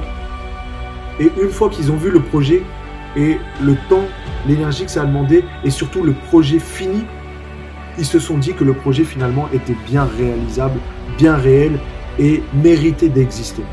Et en fait, c'est pour dire, n'attendez pas que quelqu'un vous tende la main. Oui. Prenez-vous en main, investissez vous-même sur vous-même. Il faut savoir investir sur soi-même. C'est vous qui êtes l'acteur et qui va contribuer au fait que votre projet sera réalisable ou non. Si vous croyez en votre projet et que vous croyez en vous-même, c'est en vous qu'il faut croire parce que vous êtes la seule et unique personne qui fera que votre projet pourra se concrétiser ou non. Ne pas attendre aux autres. Je le disais tout à l'heure, ne rien attendre de personne. Et ça en fait partie. Vous êtes la seule personne qui peut faire en sorte que vous pouvez réaliser votre projet. L'unique l'unique raison, l'unique personne, c'est vous-même. Croire en vous-même, vous donner les moyens de pouvoir réussir. Ouais. Mais croire en vous-même. Croire en vous-même. Tu rêves de, partir dans l'espace. Sache, sache, que tout le long de ce podcast et de cet épisode, tu nous as euh, ramené euh, vers ton monde. Euh, un espace qui est rempli de bienveillance. Un endroit où le maître mot, c'est le partage. Rudy, je te remercie pour tous ces mots et surtout pour ta sincérité. Je suis fasciné par ton personnage. C'est pour dire que tu as euh, une manière de voir les choses euh, qui euh, devrait réconforter de nombreux auditrices et auditeurs parce que en fait tu nous ramènes à cette authenticité, à l'écoute de cette voix innocente, l'enfant qui est en nous. Rudy, je te remercie.